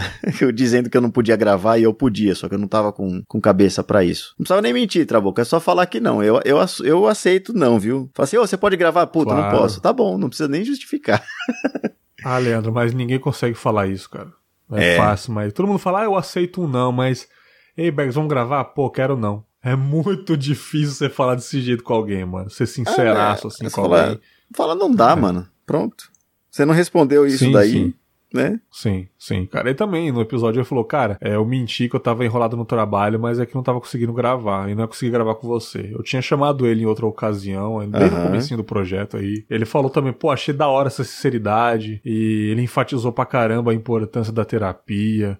O quanto que isso mudou no relacionamento dele em casa também, que eu acho muito importante também, né? É, a, a passivo, agressivo o passivo-agressivo que ele era, ele mudou pra caramba, com comentários escrotos. Enfim, cara, é, foi um puta papo, muita gente elogiou pra caramba. Teve uns nego aí que falou, pô, mano, esse episódio me salvou, cara. Ah, enfim, cara, tipo, eu, eu deleto os e-mails, os comentários depois, né? Como eu já disse, É. eu, não, eu não acumulo nada no computador, eu deleto, nem gosto de ficar revivendo as coisas. Mas, assim, choveu de, de agradecimentos esse episódio. Adoro quando acontece isso. Tamo junto, Trabucão. Até o próximo episódio, cara. E deixa Acho que é o último do Darley, hein? Pelo menos nessa página 3 aqui. 3 de 13. Caralho, Vixe, 3 horas Maria. de leitura hoje. É, vamos, vamos, vamos lá. o próximo da lei É do Dalei. Ele mandou assim: verdade, Trabuco. Cigarro como muleta é pura ilusão, pois você fuma em qualquer estado climático ou emocional e psicológico. Minha ansiedade está controlada. Saber levar a vida sem estresse ou pressão negativa há de ser uma meta. É, o Dalei É, já. Falamos um pouco de cigarro, né? É, o Dalei já falou em outros momentos sobre o tabagismo dele. Parece que é uma coisa que incomoda na vida dele. E. Pô, cara, é, e cigarro é um bagulho que, a- que acalma na hora, mas depois bate a deprê de novo, cara. Porque entra na corrente sanguínea em dois segundos, né, cara? Pois é, e em meia hora você precisa de novo, né? É tipo isso. É tipo isso. Loucura, cara. Loucura. É isso, cara. E esse comentário do Darley foi sobre pânico e ansiedade aí também. Muito obrigado, meu querido Darleys. E o próximo aqui, próximo comentário, cara. Nós e o podcast 8, nova era do podcast aí que eu gravei, do Diego Lambert. Eu gravei com o ah, Danilo Battistini, do Contador de Sim. Histórias, e com a Marcela Ponce de Leão, lá do Baseado em Fatos Surreais. Puta papo. Marcela que estará no evento de podcasts também. Dá um abraço nela lá. Gente finíssima pra caramba. Fala Leandro e Bergs. Fala Bergs e Leandro. E aí, Leandro, beleza, cara? Beleza, e aí, Bergs, beleza? Não. Ó. Olha, saber que a Globo vai lançar inúmeros podcasts, achei ideia fantástica, entendeu? Trocadilho? Aham, aham. Mais É pessoas vão ficar fantástica. sabendo o que é podcast e como ouvir e tal. Tá, não é porque as grandes empresas e influencers digitais estão entrando na mídia que o podcast vai deixar de perder a sua essência. Será? Continuarei escutando os Confinhas e outros podcasts da minha lista. Sobre podcasts exclusivos, a ideia é válida, é algo a mais para o ouvinte. Forte abraço, joinha amarelo, bandeira do Brasa. Bacana. Ô, Leandro, rapidaço, comentário sobre isso, cara. O que, que você acha das grandes corporações tendo podcasts? Vai afetar nós? Vai, mas isso não quer dizer que a gente vai perder ou ganhar. Todo mundo vai perder. é brincadeira, cara. Eu- eu- Vamos estocar vento, porra. É, vamos tocar. Não, cara. Cada- Cara, tem lugar pra todo mundo, né? Eu, eu sei que, sabe, você não vai ouvir o Leandro falando sobre o Paul McCartney se tem um episódio da Globo com o Paul McCartney. Eu quero ouvir esse episódio da Globo. Claro, Ele não vai dar entrevista porra, pro Fermatinha, exatamente. mano. Exatamente, entendo perfeitamente. Pô, cara, é, é um contato maior, é mais estrutura, eu vou querer, eu não vou ficar de birrinha, ah não, não sei o que. Mano, quantos podcasts entrevistando o Rashid eu ouvi, sabe? Tipo, mano, Sim, velho. Troquei uma ideia com o Rashid, Rashid, tipo, combinei de gravar com ele, pá, a gente tá tentando aí ano que vem. Da mas hora. ele gravou vários, mano, com o Cauê Moura, já, já gravou nos outros, no podcast do Judão, se eu não me engano. Ouvi Uhum. todos, cara. E falei, é isso aí, cara, os caras conseguiram é isso, tem mais estrutura, tem mais tempo, tem mais é isso, e eu acho bacana, sabe? E eu vou Pois continuar é. fazendo o meu humilde aqui, cara. Devagarinho a gente vai enchendo papo aqui, né? Galinha de, de bico em, de grão em grão, né? Como que se fala. Pois é, mas aí a gente vai enriquecendo também, né, cara? Sei lá, é, É. meu podcast concorre com o do Thunderbird, com Tenho Mais Disso Que Amigos. Vou dizer que sim ou que não, porque cada um faz um trabalho diferente, sabe? Eu até falei brincando no episódio que o, o Tenho Mais Disso Que Amigos entrevistou o Hamilton, né, do, do, do Zimbo Trio, e eu entrevistei o afinador do piano dele, cara, e foi legal demais. Os dois episódios foram legais demais, entendeu? Quem ia entrevistar o afinador Sim. do piano deles? Tipo, Eles iriam, eu tenho certeza, mas, né, é, é cada um com seu, seu cantinho aí, eu acho legal. Acho legal mesmo que a Globo tenha entrado nisso. Espero que leve a qualidade, cara, eleve a qualidade. Exatamente. Tem uma cara elo- elogiando aquele podcast, o assunto da moça lá, que ela fala sobre coisas atuais, eu não ouvi ainda. Uhum. Né, cara? Eu não tô ouvindo quase nada de podcast, tá foda, mas é isso, cara. Esse episódio foi legal, um belo papo aí sobre o futuro dos podcasts, foi bem interessante. Vamos encaminhando aqui. Diego Lambert novamente, Reflexões 42, Pânico e Ansiedade. Fala Bergs e Leandro, estou ansioso sim, pois quero logo escutar o próximo episódio da minha lista. Era um episódio do Fermata Podcast, só falando que ele tá. Aqui é um comentário só, falando que ele também está maratonando Fermatinha, né, Leandro? Sim, é maratonou e, cara, tá comentando lá também. Fico muito feliz, cara, de verdade. A gente gosta de, de quem comenta, assim, que a gente conhece os nomes, né? A gente fica muito feliz. Aham. O, o Diego Lambert, o, o Dalei faz anos que ele comenta todos os episódios. A gente é muito agradecido, cara. Fica muito feliz É mesmo. legal o ouvinte que tá na, na caminhada há muito tempo com a gente, né, cara? Eu acho muito bacana isso, cara. É, cara. Muito foda. É muito foda. Mas é isso, cara. Lambert, brigadão por mais uns comentários. Próximo aqui, ô Leandro. Esse dia foi louco 11. De quem, cara? José Carlos Eiras. Ele já comentou antes? Eu não lembro, hein? Não, que eu me lembre não, cara. É. Que esse nome dele deve o tempo inteiro ouvir o Eira Nembeira, coisa assim. Eu, eu teria lembrado pela piadinha idiota na minha cabeça. Mas vamos lá. Marcinho Eiras, grandes guitarristas. É.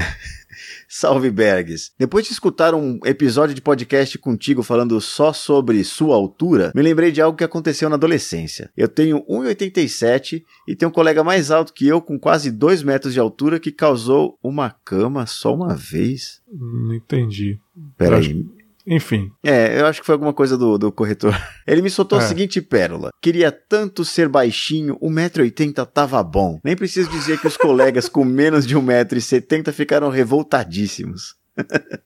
Bom trabalho, um Caramba. excelente podcast. É. Abraço o Zeca, grande Zeca aí, cara. Zeca do Pagode, 1,80m baixinho, cara. Mas assim, eu entendo esse cara, mano. Eu, eu se eu tivesse 1,80m, eu ia ficar bem feliz, cara. Falo sinceraço, cara. Eu sofro muito com esse tamanho todo aqui. Eu acho 1,80m um tamanho bem legal, cara, pra uma pessoa, independente se é homem ou mulher, cara. Minha esposa tem 1,80m, saca? Tipo, e ela é alta, assim, mas eu acho uma altura bonita pra mulher e pra homem. 1,80m, 78. Eu acho muito da hora, cara. É, mas no caso, no caso é bom pra essa sociedade de hoje em dia, né, cara? Eu, eu tinha a altura da sociedade de antigamente.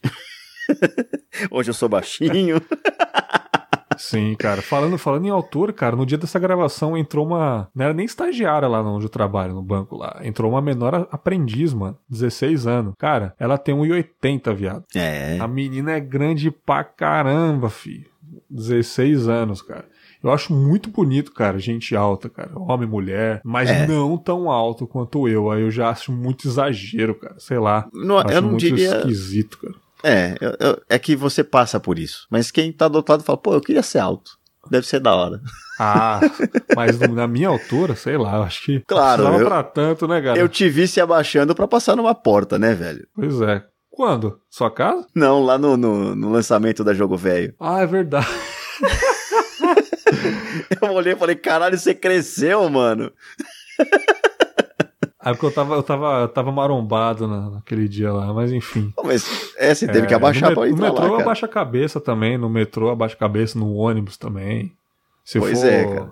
é, micro-ônibus, ferrou, cara. Nem sentar eu consigo, velho. Ah, então. Pô, aí é foda, né, cara? A triste vida de um anormal. Mas enfim, obrigado aí, Zeca, por comentar esse. Foi comentar? Comentário do site, exatamente. Obrigadão, cara. Tamo junto, comenta mais aí. Próximo aqui, Diego Lambert, Trajetórias 3, Daniel Sartório, cara. Que legal, que legal. É, Fala, Bergs, mais um episódio foda. Saber um pouco mais da história de vida de uma pessoa sempre me empolga. Por isso, o teu projeto Trajetória é foda. Não conheci o podcast do, do Daniel, já estou baixando alguns episódios. Cara, Lambert, ele vai aonde eu falo, né, cara? Porra, muito bacana, fico felizão, cara. Fazer comédia tem o seu grau de dificuldade, porque as pessoas, em média, ficam prestando atenção no que você está falando cerca de 18 minutos em média. Por isso, a curta duração de, um, de uma TED, de um TED, né? TED Talks. Uhum.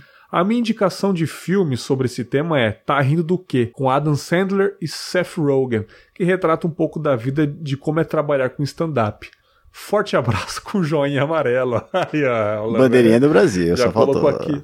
Então, bandeirinha também de, de Israel, né, cara? Vamos, vamos não esquecer Opa. aqui. Foto tirada no carro com cinto de segurança e óculos escuros, né? cara? A clássica foto de um reaça. Mas, cara, é, foi uma realização muito legal gravar com o Sartório, cara. Como eu já disse, foi um cara que me inspirou muito. O formato dele inspirou muito com fábulas. As conversas são bem parecidas. No começo do Confim, eu falei muito sobre o, o Tava Vindo Pra Cá, sabe? Um episódio que ele gravou com a Mel Maher numa padaria ficou excel- excelente. Uma gravação numa padaria. O cara lavando a louça do lado dele, ele falando. O áudio ficou bom. Deu pra ouvir as pessoas conversando na padaria de uma coisa, tipo, de um jeito sutil, bem delicioso. E aquele papo sobre a vida junto com a comédia. Cara, cara, esse podcast é muito foda. O último que ele lançou, que é semestral, né? O dele, né? Agora. É de Uhum. seis seis meses só. Nossa. O último que ele gravou sobre como começar na comédia, ele foi no Clube do Minhoca com uma roda de comediante falando como, como, eles, como eles começaram, sobre ego, sobre ralar pra tentar subir no palco. Cara, que episódio incrível, cara. Eu amo esse podcast. E gravar com um dos caras que me inspiraram foi maravilhoso. Daniel, puta cara, gente boa demais. Pretendo chamá-lo novamente, contar a história e agradecer ele pra caramba, cara. E foi um episódio muito bacana. Foi um episódio mais pessoal meu, assim, cara. Caguei por audiência desse episódio. Foi uma audiência bem legal, a pessoa gostou bastante, mas foi uma realização minha, pessoal mesmo, assim, cara. Muito bacana. Assim que é bom, né, cara? E encerramos os comentários aqui. Isso que é o importante, né, Leandro, cara? Realização pessoal, né, cara? Sim, cara. Porra, o podcast, ele traz um monte de coisa pra gente e essa é a principal, né? É isso aí, cara. Agora leitura de e-mails aqui, leitura de e-mails. Pode começar, Leandro. Então vamos lá. O... Pera aí. Pera aí que eu tô torto aqui. cara, dá um segundinho. Pera aí.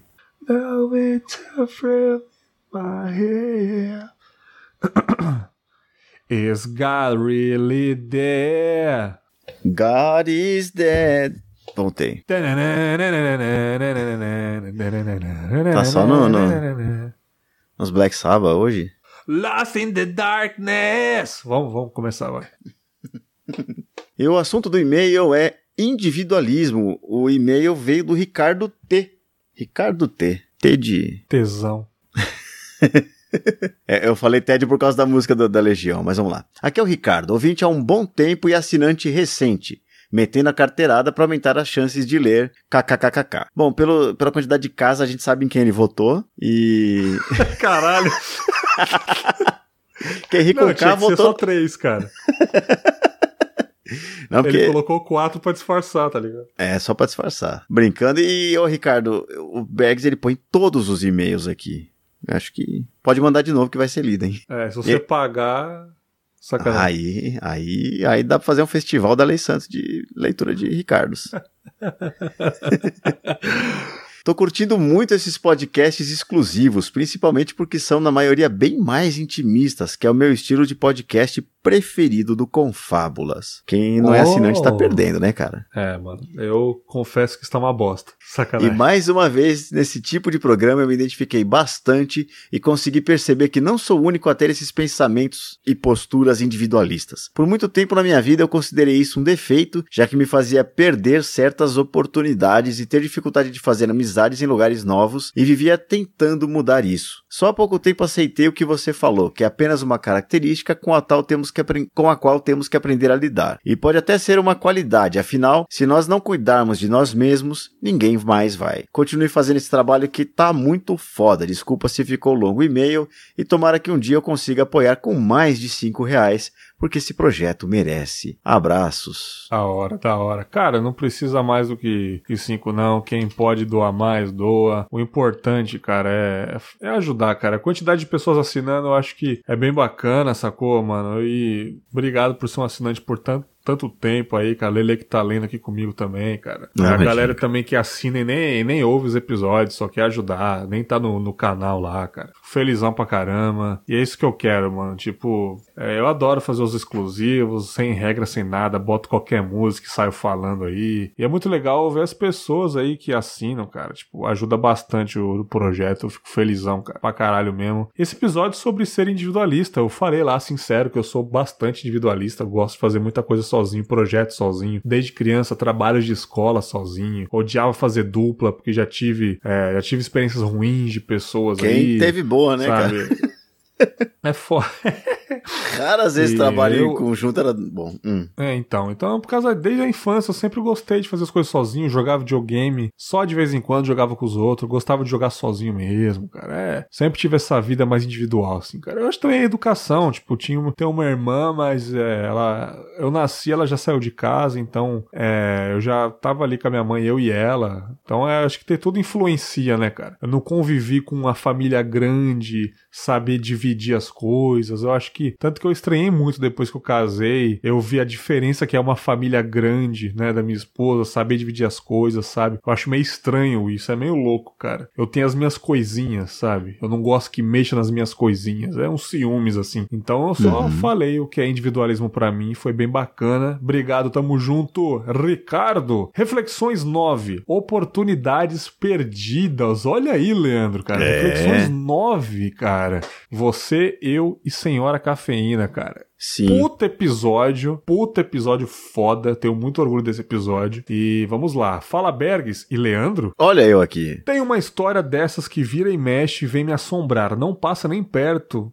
das de trabalho que vocês contaram, mas é um troféu de frustração pra mim. Em 2014, resolvi que ia viajar sozinho. Recomendo demais. Eu, Bergs, também recomendo muito. Acabei indo para Cusco, Peru. Cusco, Olha, Peru, né? cara. Tenho muita vontade de ir pro Peru, cara. É, como um bom fotógrafo entusiasta, é... Caramba, eu não coloquei quem é, mano. Deixa eu ver aqui, peraí. Ah, é o Marcos. Marcos Belucci. Marcos Colucci. Tá, beleza, desculpa aí. Como um bom fotógrafo entusiasta, fiz muitas fotos. Uma delas era de uma mulher mostrando o processo que eles usavam para atingir os tecidos com aquelas cores típicas e etc. Depois de voltar, comecei a alimentar um perfil no 500 Pixels, uma rede social para fotógrafos, né? Olha só, cara. Que legal. A foto dela que ele tirou foi pra lá, postada em março de 2015. Tive uma meia dúzia de likes e ficou por isso. Passando um tempo, estou no Facebook e resolvo dar uma olhada naquela maldita caixa de mensagens de pessoas que não são amigos. Na época, eu mal li as mensagens dos amigos no Facebook, só chegava bobeira. Quem dirá essas outras que só tinham spam? Tinha uma mensagem de uma moça que era editora da revista Viagens, uma revista espanhola da National Geographic. Ela queria usar minha foto em uma matéria. Olha que foda, Olha que mano. foda, cara. Da hora, hein? Caralho, doido. Seria fantástico ter essa foto minha publicada numa revista, ainda mais sendo da Net Geo, né? Se eu não tivesse lido a mensagem dois anos depois, mano. Nossa, cara. O cara ganhou na loteria e jogou fora o bilhete. Ah, meu Deus. Na mensagem ela falava de taxas e condições, provavelmente não daria muito dinheiro, nem me importaria se não pagasse nada, mas Afinal, seria uma né? Puta conquista, né? É. É, ter um registro meu numa revista especializada, né, Leandro? Na Netil, cara. Só foto linda, velho. Que da só, hora, só cara. isso, né, cara? É. Só isso. É, Nedio, né, que infelizmente parou de fazer revistas aqui pro Brasil, não sei se vai continuar lá fora, né, mas, cara, é uma das revistas mais importantes aí, cara, que existem. Puta canal foda, o National Geographic. Imagina uma foto do cara lá. Bom, Respondi a mensagem mesmo assim, ela agradeceu, mas lógico que essa oportunidade já tinha passado. Fica aí o aprendizado desde então, sempre verificar com atenção as mensagens, spam, lixo eletrônico, etc. PS1, eu poderia ter sido mais atencioso. PS2, ela poderia ter entrado em contato pelo próprio 500 pixels ou mandado o e-mail. PS3, o Facebook podia ter feito desde o começo uma ferramenta de mensagens que notificasse nesses casos, como é hoje em dia. Pau no cu do Zuckerberg. Segue a foto em um print do chat. Aí ele mandou aqui, puta foto legal que ele tirou numa viagem aqui. A moça preparando o bagulho lá. É linda a foto mesmo, cara. inglês, linda né, a cara? foto. É. Embaixo aqui a mensagem da Ina Martin, né, cara? Ah, Dear Marcus, I'm Ina Martin for Span, of the graphic editors of não sei. Né, cara, colocou aqui, tipo, sei lá, é tipo, sou Ina da Espanha, uma das editoras gráficas da revista Viagens, não sei o quê. É o que ele É. disse aqui, né, cara? Queria publicar na edição número 183. É, aí ela mandou o e-mail dela, sabe? Tipo, por favor, se você estiver interessado em publicá-la, ou entre em contato comigo para o meu e-mail ou minha edição. É, a minha secretária parceira informará sobre nossas tarifas e condições o mais rápido possível. Muito obrigado pela atenção. Espero que É. tenha um bom dia e uma feliz semana atenciosamente. Imna. Caralho, mano, que merda. Eu gostei que até a frase Caramba. solta assim, né? The name of that picture, não. O nome dessa foto é Chinchero. Ok, tá bom. Eu achei estranha essa frase, no meio do nada. Ela batizou a foto do cara. Que foda, mano. Que foda e foda. que foda nos dois sentidos, né, cara? É, É. Puta oportunidade perdida, cara. Que merda, hein? Que merda, Marcos. Mas assim, fica pra essa história aí, né, cara? É, uma boa eu- história pra e ele contar já pros conseguiu outros juntar aí, cara. provas ainda. É, ele já nessa fez isso com a história de gente. fotógrafos aí, cara. Só rodinha de fotógrafos aí. Cara, puta e-mail. Gostei muito, Marcão. Marcos também, que é, que é assinante do Confim aí, cara. Gente boa demais. Pretendo muito conhecer ele. Espero que um dia ele me fotografe nu. Grande abraço, Marcos. Muito vamos lá, hora, vamos cara. lá. Mais um e-mail aqui, cara. Próximo e-mail. David ou Davi? Eu vou ler Davi. Ele pode esconder, escolher outro nome, caso ele queira. Qual, qual que é o assunto pra nós aí? O assunto é desabafo e agradecimento. E é o rapaz. Davi Cavalcante. É, cara. Já pelo começo do e-mail aqui, a gente vai. Vamos sentar aqui, se Lá vem ajeitar. pedrada. São meia-noite e 25 eu estou aqui em minha cama pensando. Escuto o podcast há sete anos e nunca escrevi e-mail pra nenhum. Cara, eu fico muito feliz quando acontece isso, cara. Algo impactou ele, mas ele, por que, que eu estou fazendo isso agora e para o Confábulas? Será que realmente irei terminar e mandar esse e-mail? Fica um mistério aí, hein? Será que ele manda? Fica o mistério. Será que ele manda? Eu não, não faço ideia, mas vamos lá. Primeiramente, como falei, apesar de ser ouvinte constante e de vários anos da mídia, não sei muito bem como escrever esse e-mail, mas mesmo que não seja lido, vou tratá-lo agora como meio que um desabafo, já que sou muito fechado. Sou de Salvador, Bahia, eu tenho 32 anos e vivo com minha esposa, 10 anos mais nova do que eu. Esposa é essa batalhadora e que eu lutei muito para estar com ela hoje, dando até caso de polícia. História longa. Tá porra. É. Com certeza o, o Ela pai te dormindo- caçou na floresta. É isso. Ih. 10 anos mais nova, eu espero que eles não estejam com ela 10 anos, porque aí seria. Não, seria lícito, né? Ai, ai, não, ai, não seria, não. Ai, ai, ai, ai, ai. Ai, ai, ai, ai, papai. Ela dormindo para amanhã, às 6 horas, estar no trabalho e eu aqui pensando uma forma de dormir e esquecer de tudo que vem se passando na minha vida. Pois amanhã só será mais um dia de um cara há dois anos desempregado, que fica em casa o dia todo tentando ter ânimo para alguma coisa. É, entendi agora. Estou escrevendo após o episódio Reflexões 42 e não sei bem o porquê decidi mandar esse e-mail. Acredito que muito pelo que Bergs falou em relação a acordar e reclamar de que está acordado. E acredito que foi por causa disso, porque é um sentimento recorrente para mim, todos os dias. Sei lá, eu não acredito que eu esteja depressivo, ou possa ser que sim. Só sei que algum algo não está fazendo bem para mim e para as pessoas que merecem meu bem. Para resumir, desculpa aí qualquer erro ou qualquer erro no e-mail, qualquer erro ou e-mail desconexo. Nem vou revisar, se não posso nem acabar mandando. Só queria agradecer muito, cara, o que você faz. A forma que o seu podcast acaba ajudando. Use esse e-mail da melhor forma que você acha. Como falei, serviu como desabafo. Na verdade, eu teria muito mais coisas, mas acredito que para uma primeira vez já é o suficiente. Obrigado. Porra, foda. Davi, ou David, foda, cara. Obrigado por esse e-mail. É, é, cara, o desemprego é foda, né, cara? Eu já disse algumas ocasiões que eu fiquei 10 meses desempregado e foi uma fase muito merda, onde eu só falava merda, só pensava merda, brigava pra caramba com os outros. A vida tava um lixo, cara. E eu acredito que tá assim com você também por, por tanto tempo desempregado. E a esposa aí, né, cara? É tipo levando as coisas nas costas mesmo. Mas eu acho que é. Cara, a depressão, a sua tristeza pode ser por causa disso, cara. Eu espero muito, cara, que nessa leitura de e-mails que você deve estar ouvindo, você já tenha um emprego, ou se não, levanta da cama e vamos aí, cara, vamos procurar o que você conseguir, bicho. Porque, tipo, cara, a pessoa quando tá em casa, parada, sem fazer nada, cara, não é saudável. Não é Não, saudável não. mesmo. Só vem pensamento negativo, cara. Só vem pensamento negativo de todas as formas possíveis. Não é bacana. E obrigado aí por mandar. A primeira vez que mando um e-mail pra um podcast. Ouve podcast há sete anos, como você disse, tanto tempo aí, cara. Fico muito lisonjeado, muito privilégio aí. Muito privilégio do Confinha, tá chegando agora, receber e-mail de pessoas assim. E vamos tentar se reerguer, irmão. Vamos tentar, sabe? Sai numa, numa bela segunda de manhã, bota uma roupa legal, sai entregando currículo aí, sai conversando, vê com os amigos, cara, se tem alguma coisinha pra fazer. Vamos tentar, mano. Vamos tentar que se tá difícil sem emprego, se tá difícil com emprego, imagina sem, cara. Sacou? É, cara. Então, Sim. cara, depois manda um- mais um e-mail falando como é que tá a sua vida, se você conseguiu um emprego, pra gente ler aí na próxima temporada. Que tal? Vamos fechar esse pacto aí, meu querido Davi. Obrigado pelo desabafo e, e eu que agradeço, cara. Valeu?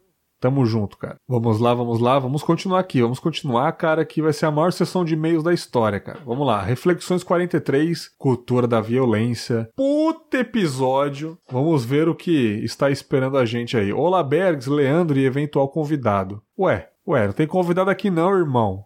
É eu e Leandro, cara. Não somos convidados não, mas é isso aí. Opa! Entre em contato para dar o feedback sobre o episódio Reflexões 43, Cultura da Violência e peço que, por favor, deixe meu contato em anônimo. já falei o nome dele no começo, então, Então- já vou cortar. É, então a Beleza. gente chama, chama de novo, conta o nome aí. Não, não, não precisa, eu corto depois, só deixo no Olá Bergs e Leandro. Tá bom. É, me incomodou as falas do Berg sobre a esquerda radical querer o fim da polícia. Não é fala minha, não, cara. É fala dos outros mesmo, não é minha, não. Realmente, alguns setores da esquerda desejam o fim da polícia. Exatamente. Por acreditar num mundo onde a polícia não seja mais necessária. Já outros setores desejam a desmilitarização da PM. E é nesse último grupo que me encaixo melhor. Sim. Quando digo que sou a favor do fim da polícia militar como instituição, o que me refiro é o fim da forma como a polícia atua e forma recrutas e que remonta do período é, ditatorial. Isso Sim. não quer dizer que a polícia não andaria armada e uniformizada, mas que os processos de formação da polícia sejam em prol de proteger e servir a população e não combater a um inimigo interno, numa lógica de guerra civil. Tô Perfeito. concordando até agora com você, cara. Não tô vendo nada de polêmico aqui. Não, isso é polêmico, eu concordo com ele, mas tem gente que fala que isso é desmoralizar a polícia, tá? Vamos ver o que ele fala mais pra frente. É. Vamos ver Posso aqui. falar com certa propriedade sobre a Polícia Militar, mais especificamente São Paulo. Meu pai foi policial até eu ter uns 7 anos, quando foi saído, entre aspas, da corporação. Digo saído porque ele se envolveu com, até onde eu sei, contrabando de cigarro. Ih, rapaz! Não sei o que aconteceu ao certo, pois era muito novo e esse assunto ainda é tabu, mas ainda guardo algumas lembranças daquela época que junto com relatos da que, é, que junto com relatos da minha mãe. Enfim, essa prática não era incomum. Muitos amigos e colegas dele estavam envolvidos com algum tipo de corrupção e eu presenciei algumas coisas, mesmo depois dele ter saído da corporação. Sim. Além da corrupção, outra prática infelizmente comum na polícia é o suicídio. Vários desses colegas dele se mataram com a própria arma. Caralho. O ponto que quero levantar nesse relato é que a forma como a polícia militar é constituída é nociva tanto para a sociedade quanto para o, quanto para o policial em si. Esses homens que contrabandeavam ou aceitavam corrupção não o faziam por serem caras maus, mas porque o salário que recebem é muito baixo para os riscos que correm diariamente. Essas pessoas estão morrendo nos confrontos diários, adoecendo mentalmente e sendo cada vez mais precarizadas no ambiente de trabalho. Quer falar alguma coisa, Leandro? Não, não, é, é- não tem salário que pague o trabalho deles. É, sim. É difícil saber que esse tipo de formação vai se perpetuar, que os policiais vão continuar sendo treinados para combater um inimigo que no fundo é tão vítima quanto eles próprios. Sim. Agora, sobre o coronel Telhada reclamar de receber processos dos familiares de pessoas que ele matou, ele usou um discurso de violência como campanha para se promover. Ele desfruta dessa cultura de violência para se promover e eu sinceramente duvido de sua afirmação. No mais, a discussão sobre a cultura da violência é muito profunda e não tem resposta fácil. Acho que é nosso papel discutir o tema para que não acabemos tornando esse tema cada vez mais banal. Espero ter contribuído com algo ao tema e desculpe pelo textão. Tentei resumir, tentei resumir o máximo possível. Obrigado pelo espaço e se tiver dúvidas, é só entrar em contato.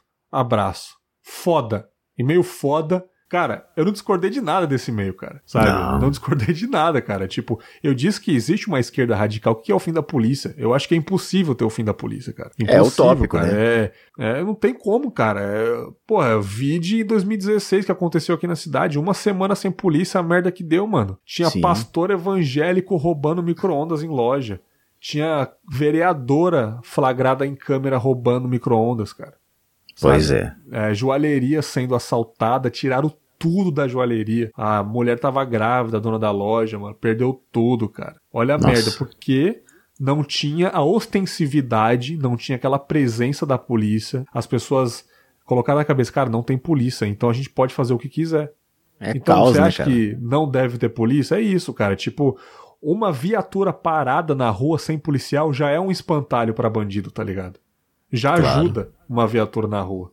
Então é lógico que não deve ter o fim. Agora, desmilitarização, concordo com você, cara. Tem que mudar essa forma. O salário da polícia tem que ser legal também.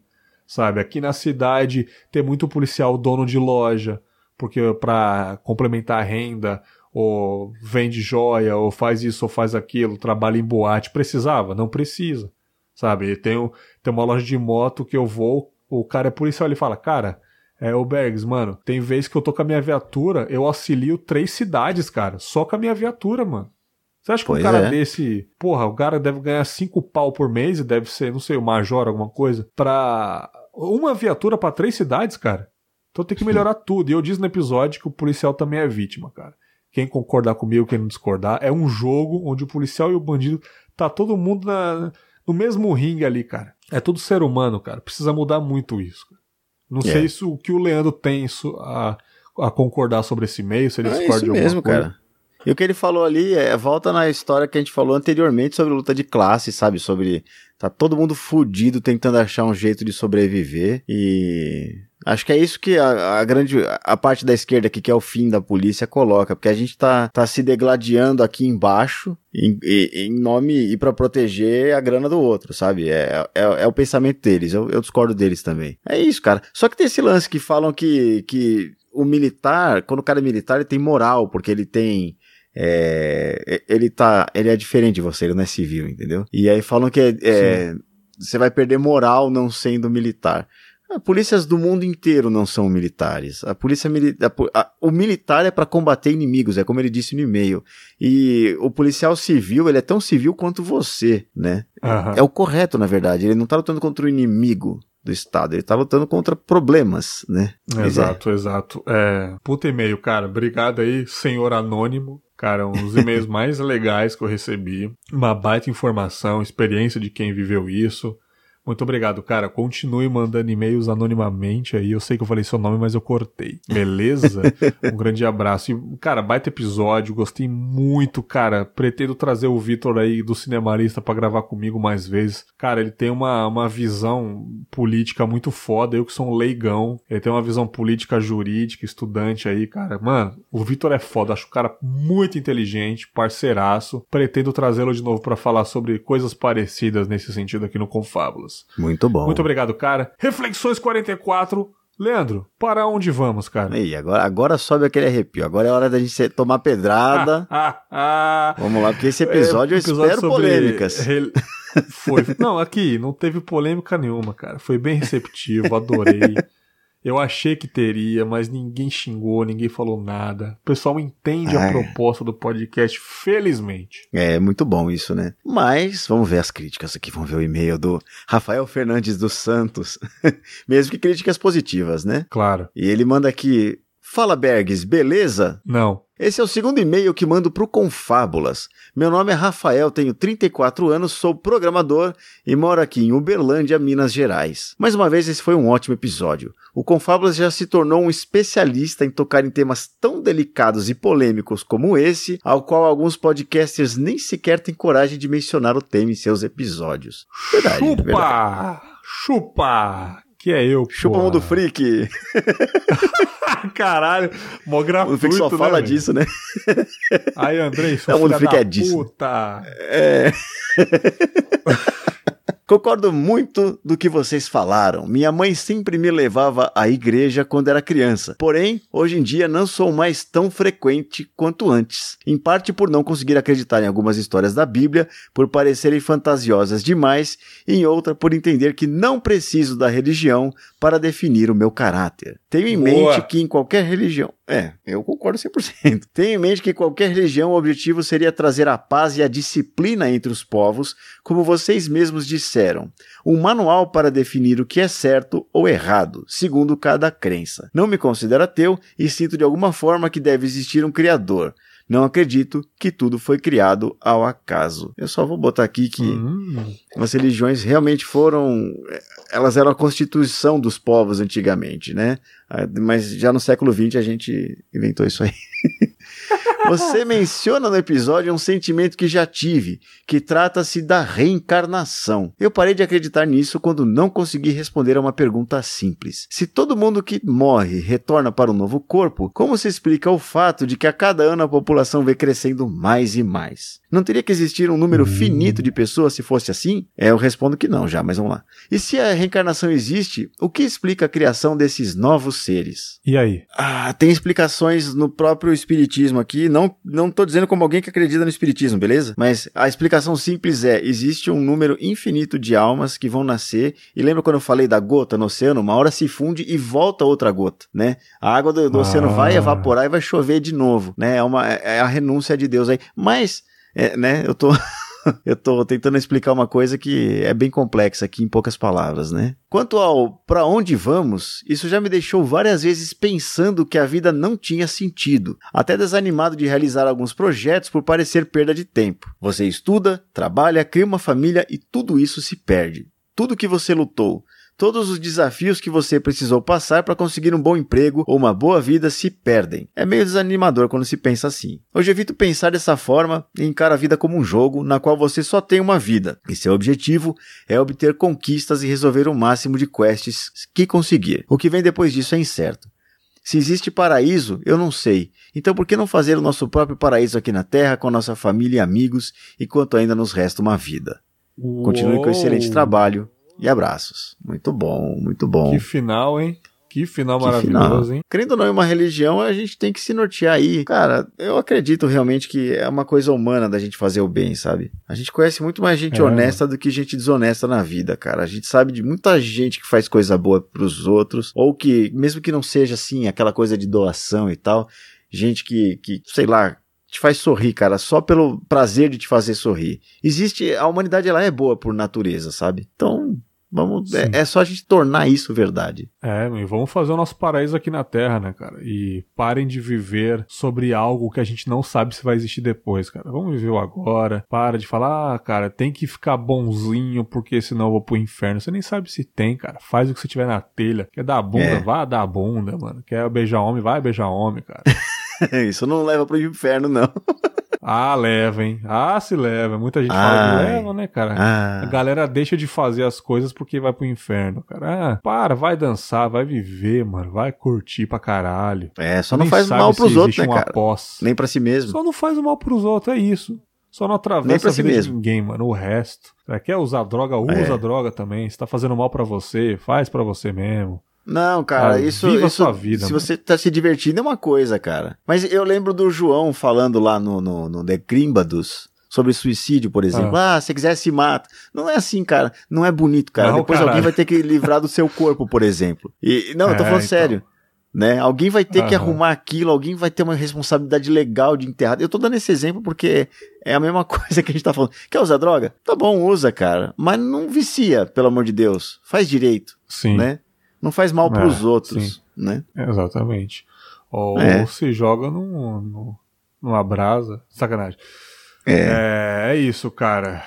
Puta e-mail, puta episódio, adorei gravar, adorei. Muita gente gostou demais. Muito comentário nos Instagram da vida que eu já respondo na hora, vocês já sabem. Não jogo aqui. E valeu, cara. Continue aí mandando e-mails. Próximo aqui, agradecimentos de Luano Seishi Tanaka. Eu acho Caramba. que é isso. Seixis. Seite, eu só, eu só achei muito curioso o nome Luano. É a primeira vez que eu vejo. Da hora. Luano. Luano. E aí, Berg, tudo bom? Tudo bem? Não. Meu nome é Luano e ouvindo Eu Tava Lá, acabei te conhecendo. Que legal, cara. Isso foi agora em julho de 2019. Desde então acompanho Confinhas. Sou de São Paulo e moro no bairro da Aclimação. E minha namorada mora no Jardim Ângela. Olha. Demorou 45 minutos de carro para chegar e voltar de lá. É, e nesse trajeto você é meu companheiro de viagem. Que bonito, cara. Caramba, como eu adoro imaginar isso, cara. Como eu adoro imaginar a pessoa dirigindo e me ouvindo, bicho. Puta que pariu. Mandem fotos dirigindo e me ouvindo, cara. Que eu vou colocar no, no Stories. Te considero um amigo. Olha aí, Me cara. identifico com os seus momentos de melancolia e questionamento sobre a vida. Mas assim como você, busco minhas motivações para seguir adiante. As histórias em que você demonstra seu caráter e ausência de preconceito em relação a tudo e todos fez-me parar para pensar nas minhas atitudes e questionar-me em momentos em que eu agi de forma desprezível, seja consciente ou inconscientemente. Já chorei, já dei gargalhadas te ouvindo, mas o mais importante é que eu me tornei uma pessoa melhor em sua companhia. No Grande momento, não Tanaka. tenho condições de te ajudar pelo PicPay, mas eu precisava escrever esse e-mail como forma de agradecimento. Um forte abraço e obrigado por tudo. Ai, caralho, mano. isso realmente me emociona, cara. Puta que pariu, bicho. Não dá, mano.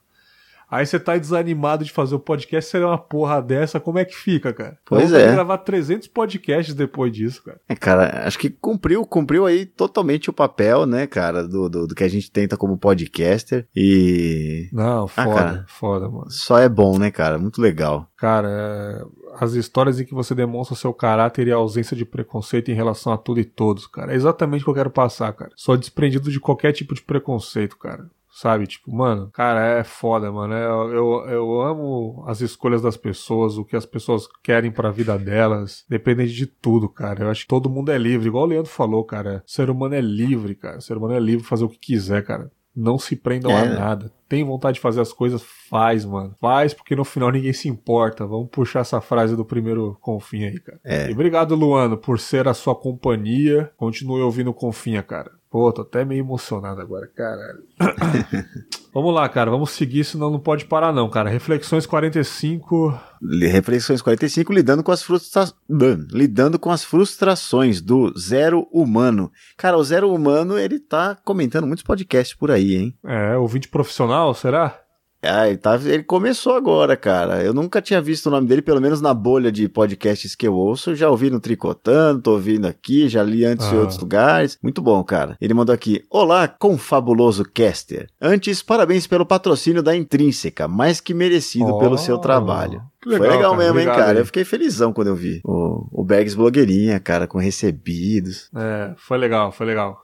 Parceirona aí, puta editora foda. E é isso, cara. A gente tá trocando umas ideias e venham mais patrocínios. Recebido, pedidas. Vamos aí, vamos aí.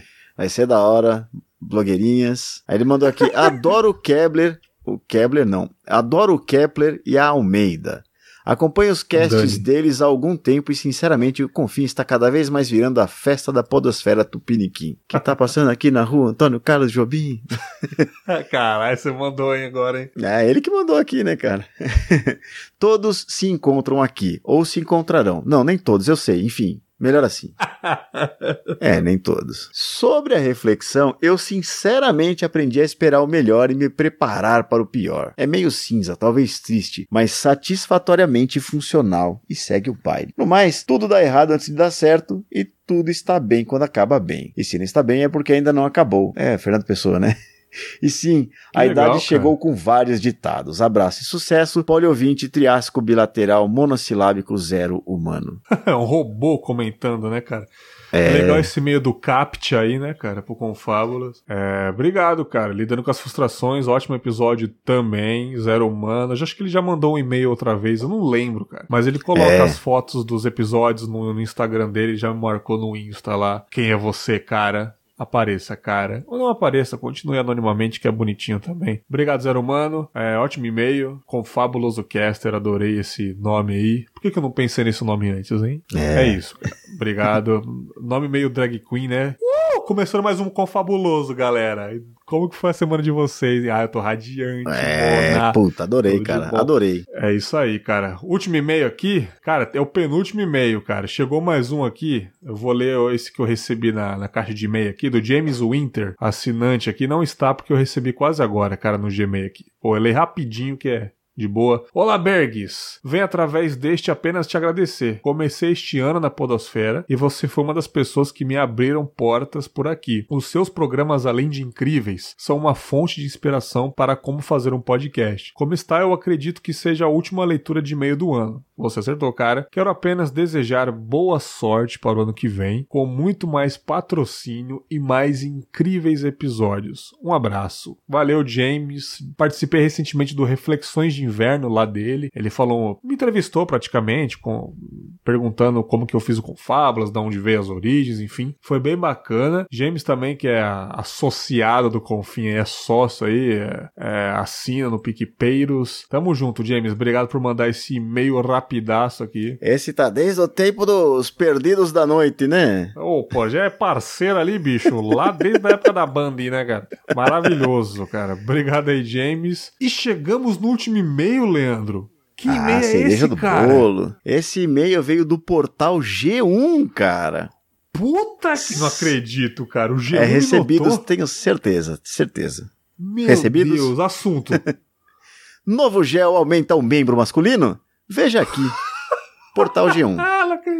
O gel masculino que faz o maior sucesso no exterior agora está disponível no Brasil para todos os homens que desejam superar as expectativas sexuais das suas parceiras. Dentre suas principais funções, podemos destacar o aumento e expansão natural do membro, ereções fortes e o aumento do prazer no ato. Oh, A parceira de gostoso. Adilson de Campinas elogiou. Meu marido tinha problema sério de ereção. Este gel tornou nossa vida íntima incrível. Seja mais rápido. O gel finalmente foi liberado pela Anvisa e o estoque está indo rápido. Ô, cara. Caramba, por que, que eu não recebo esses cara, e-mails, Será que eu velho? vou.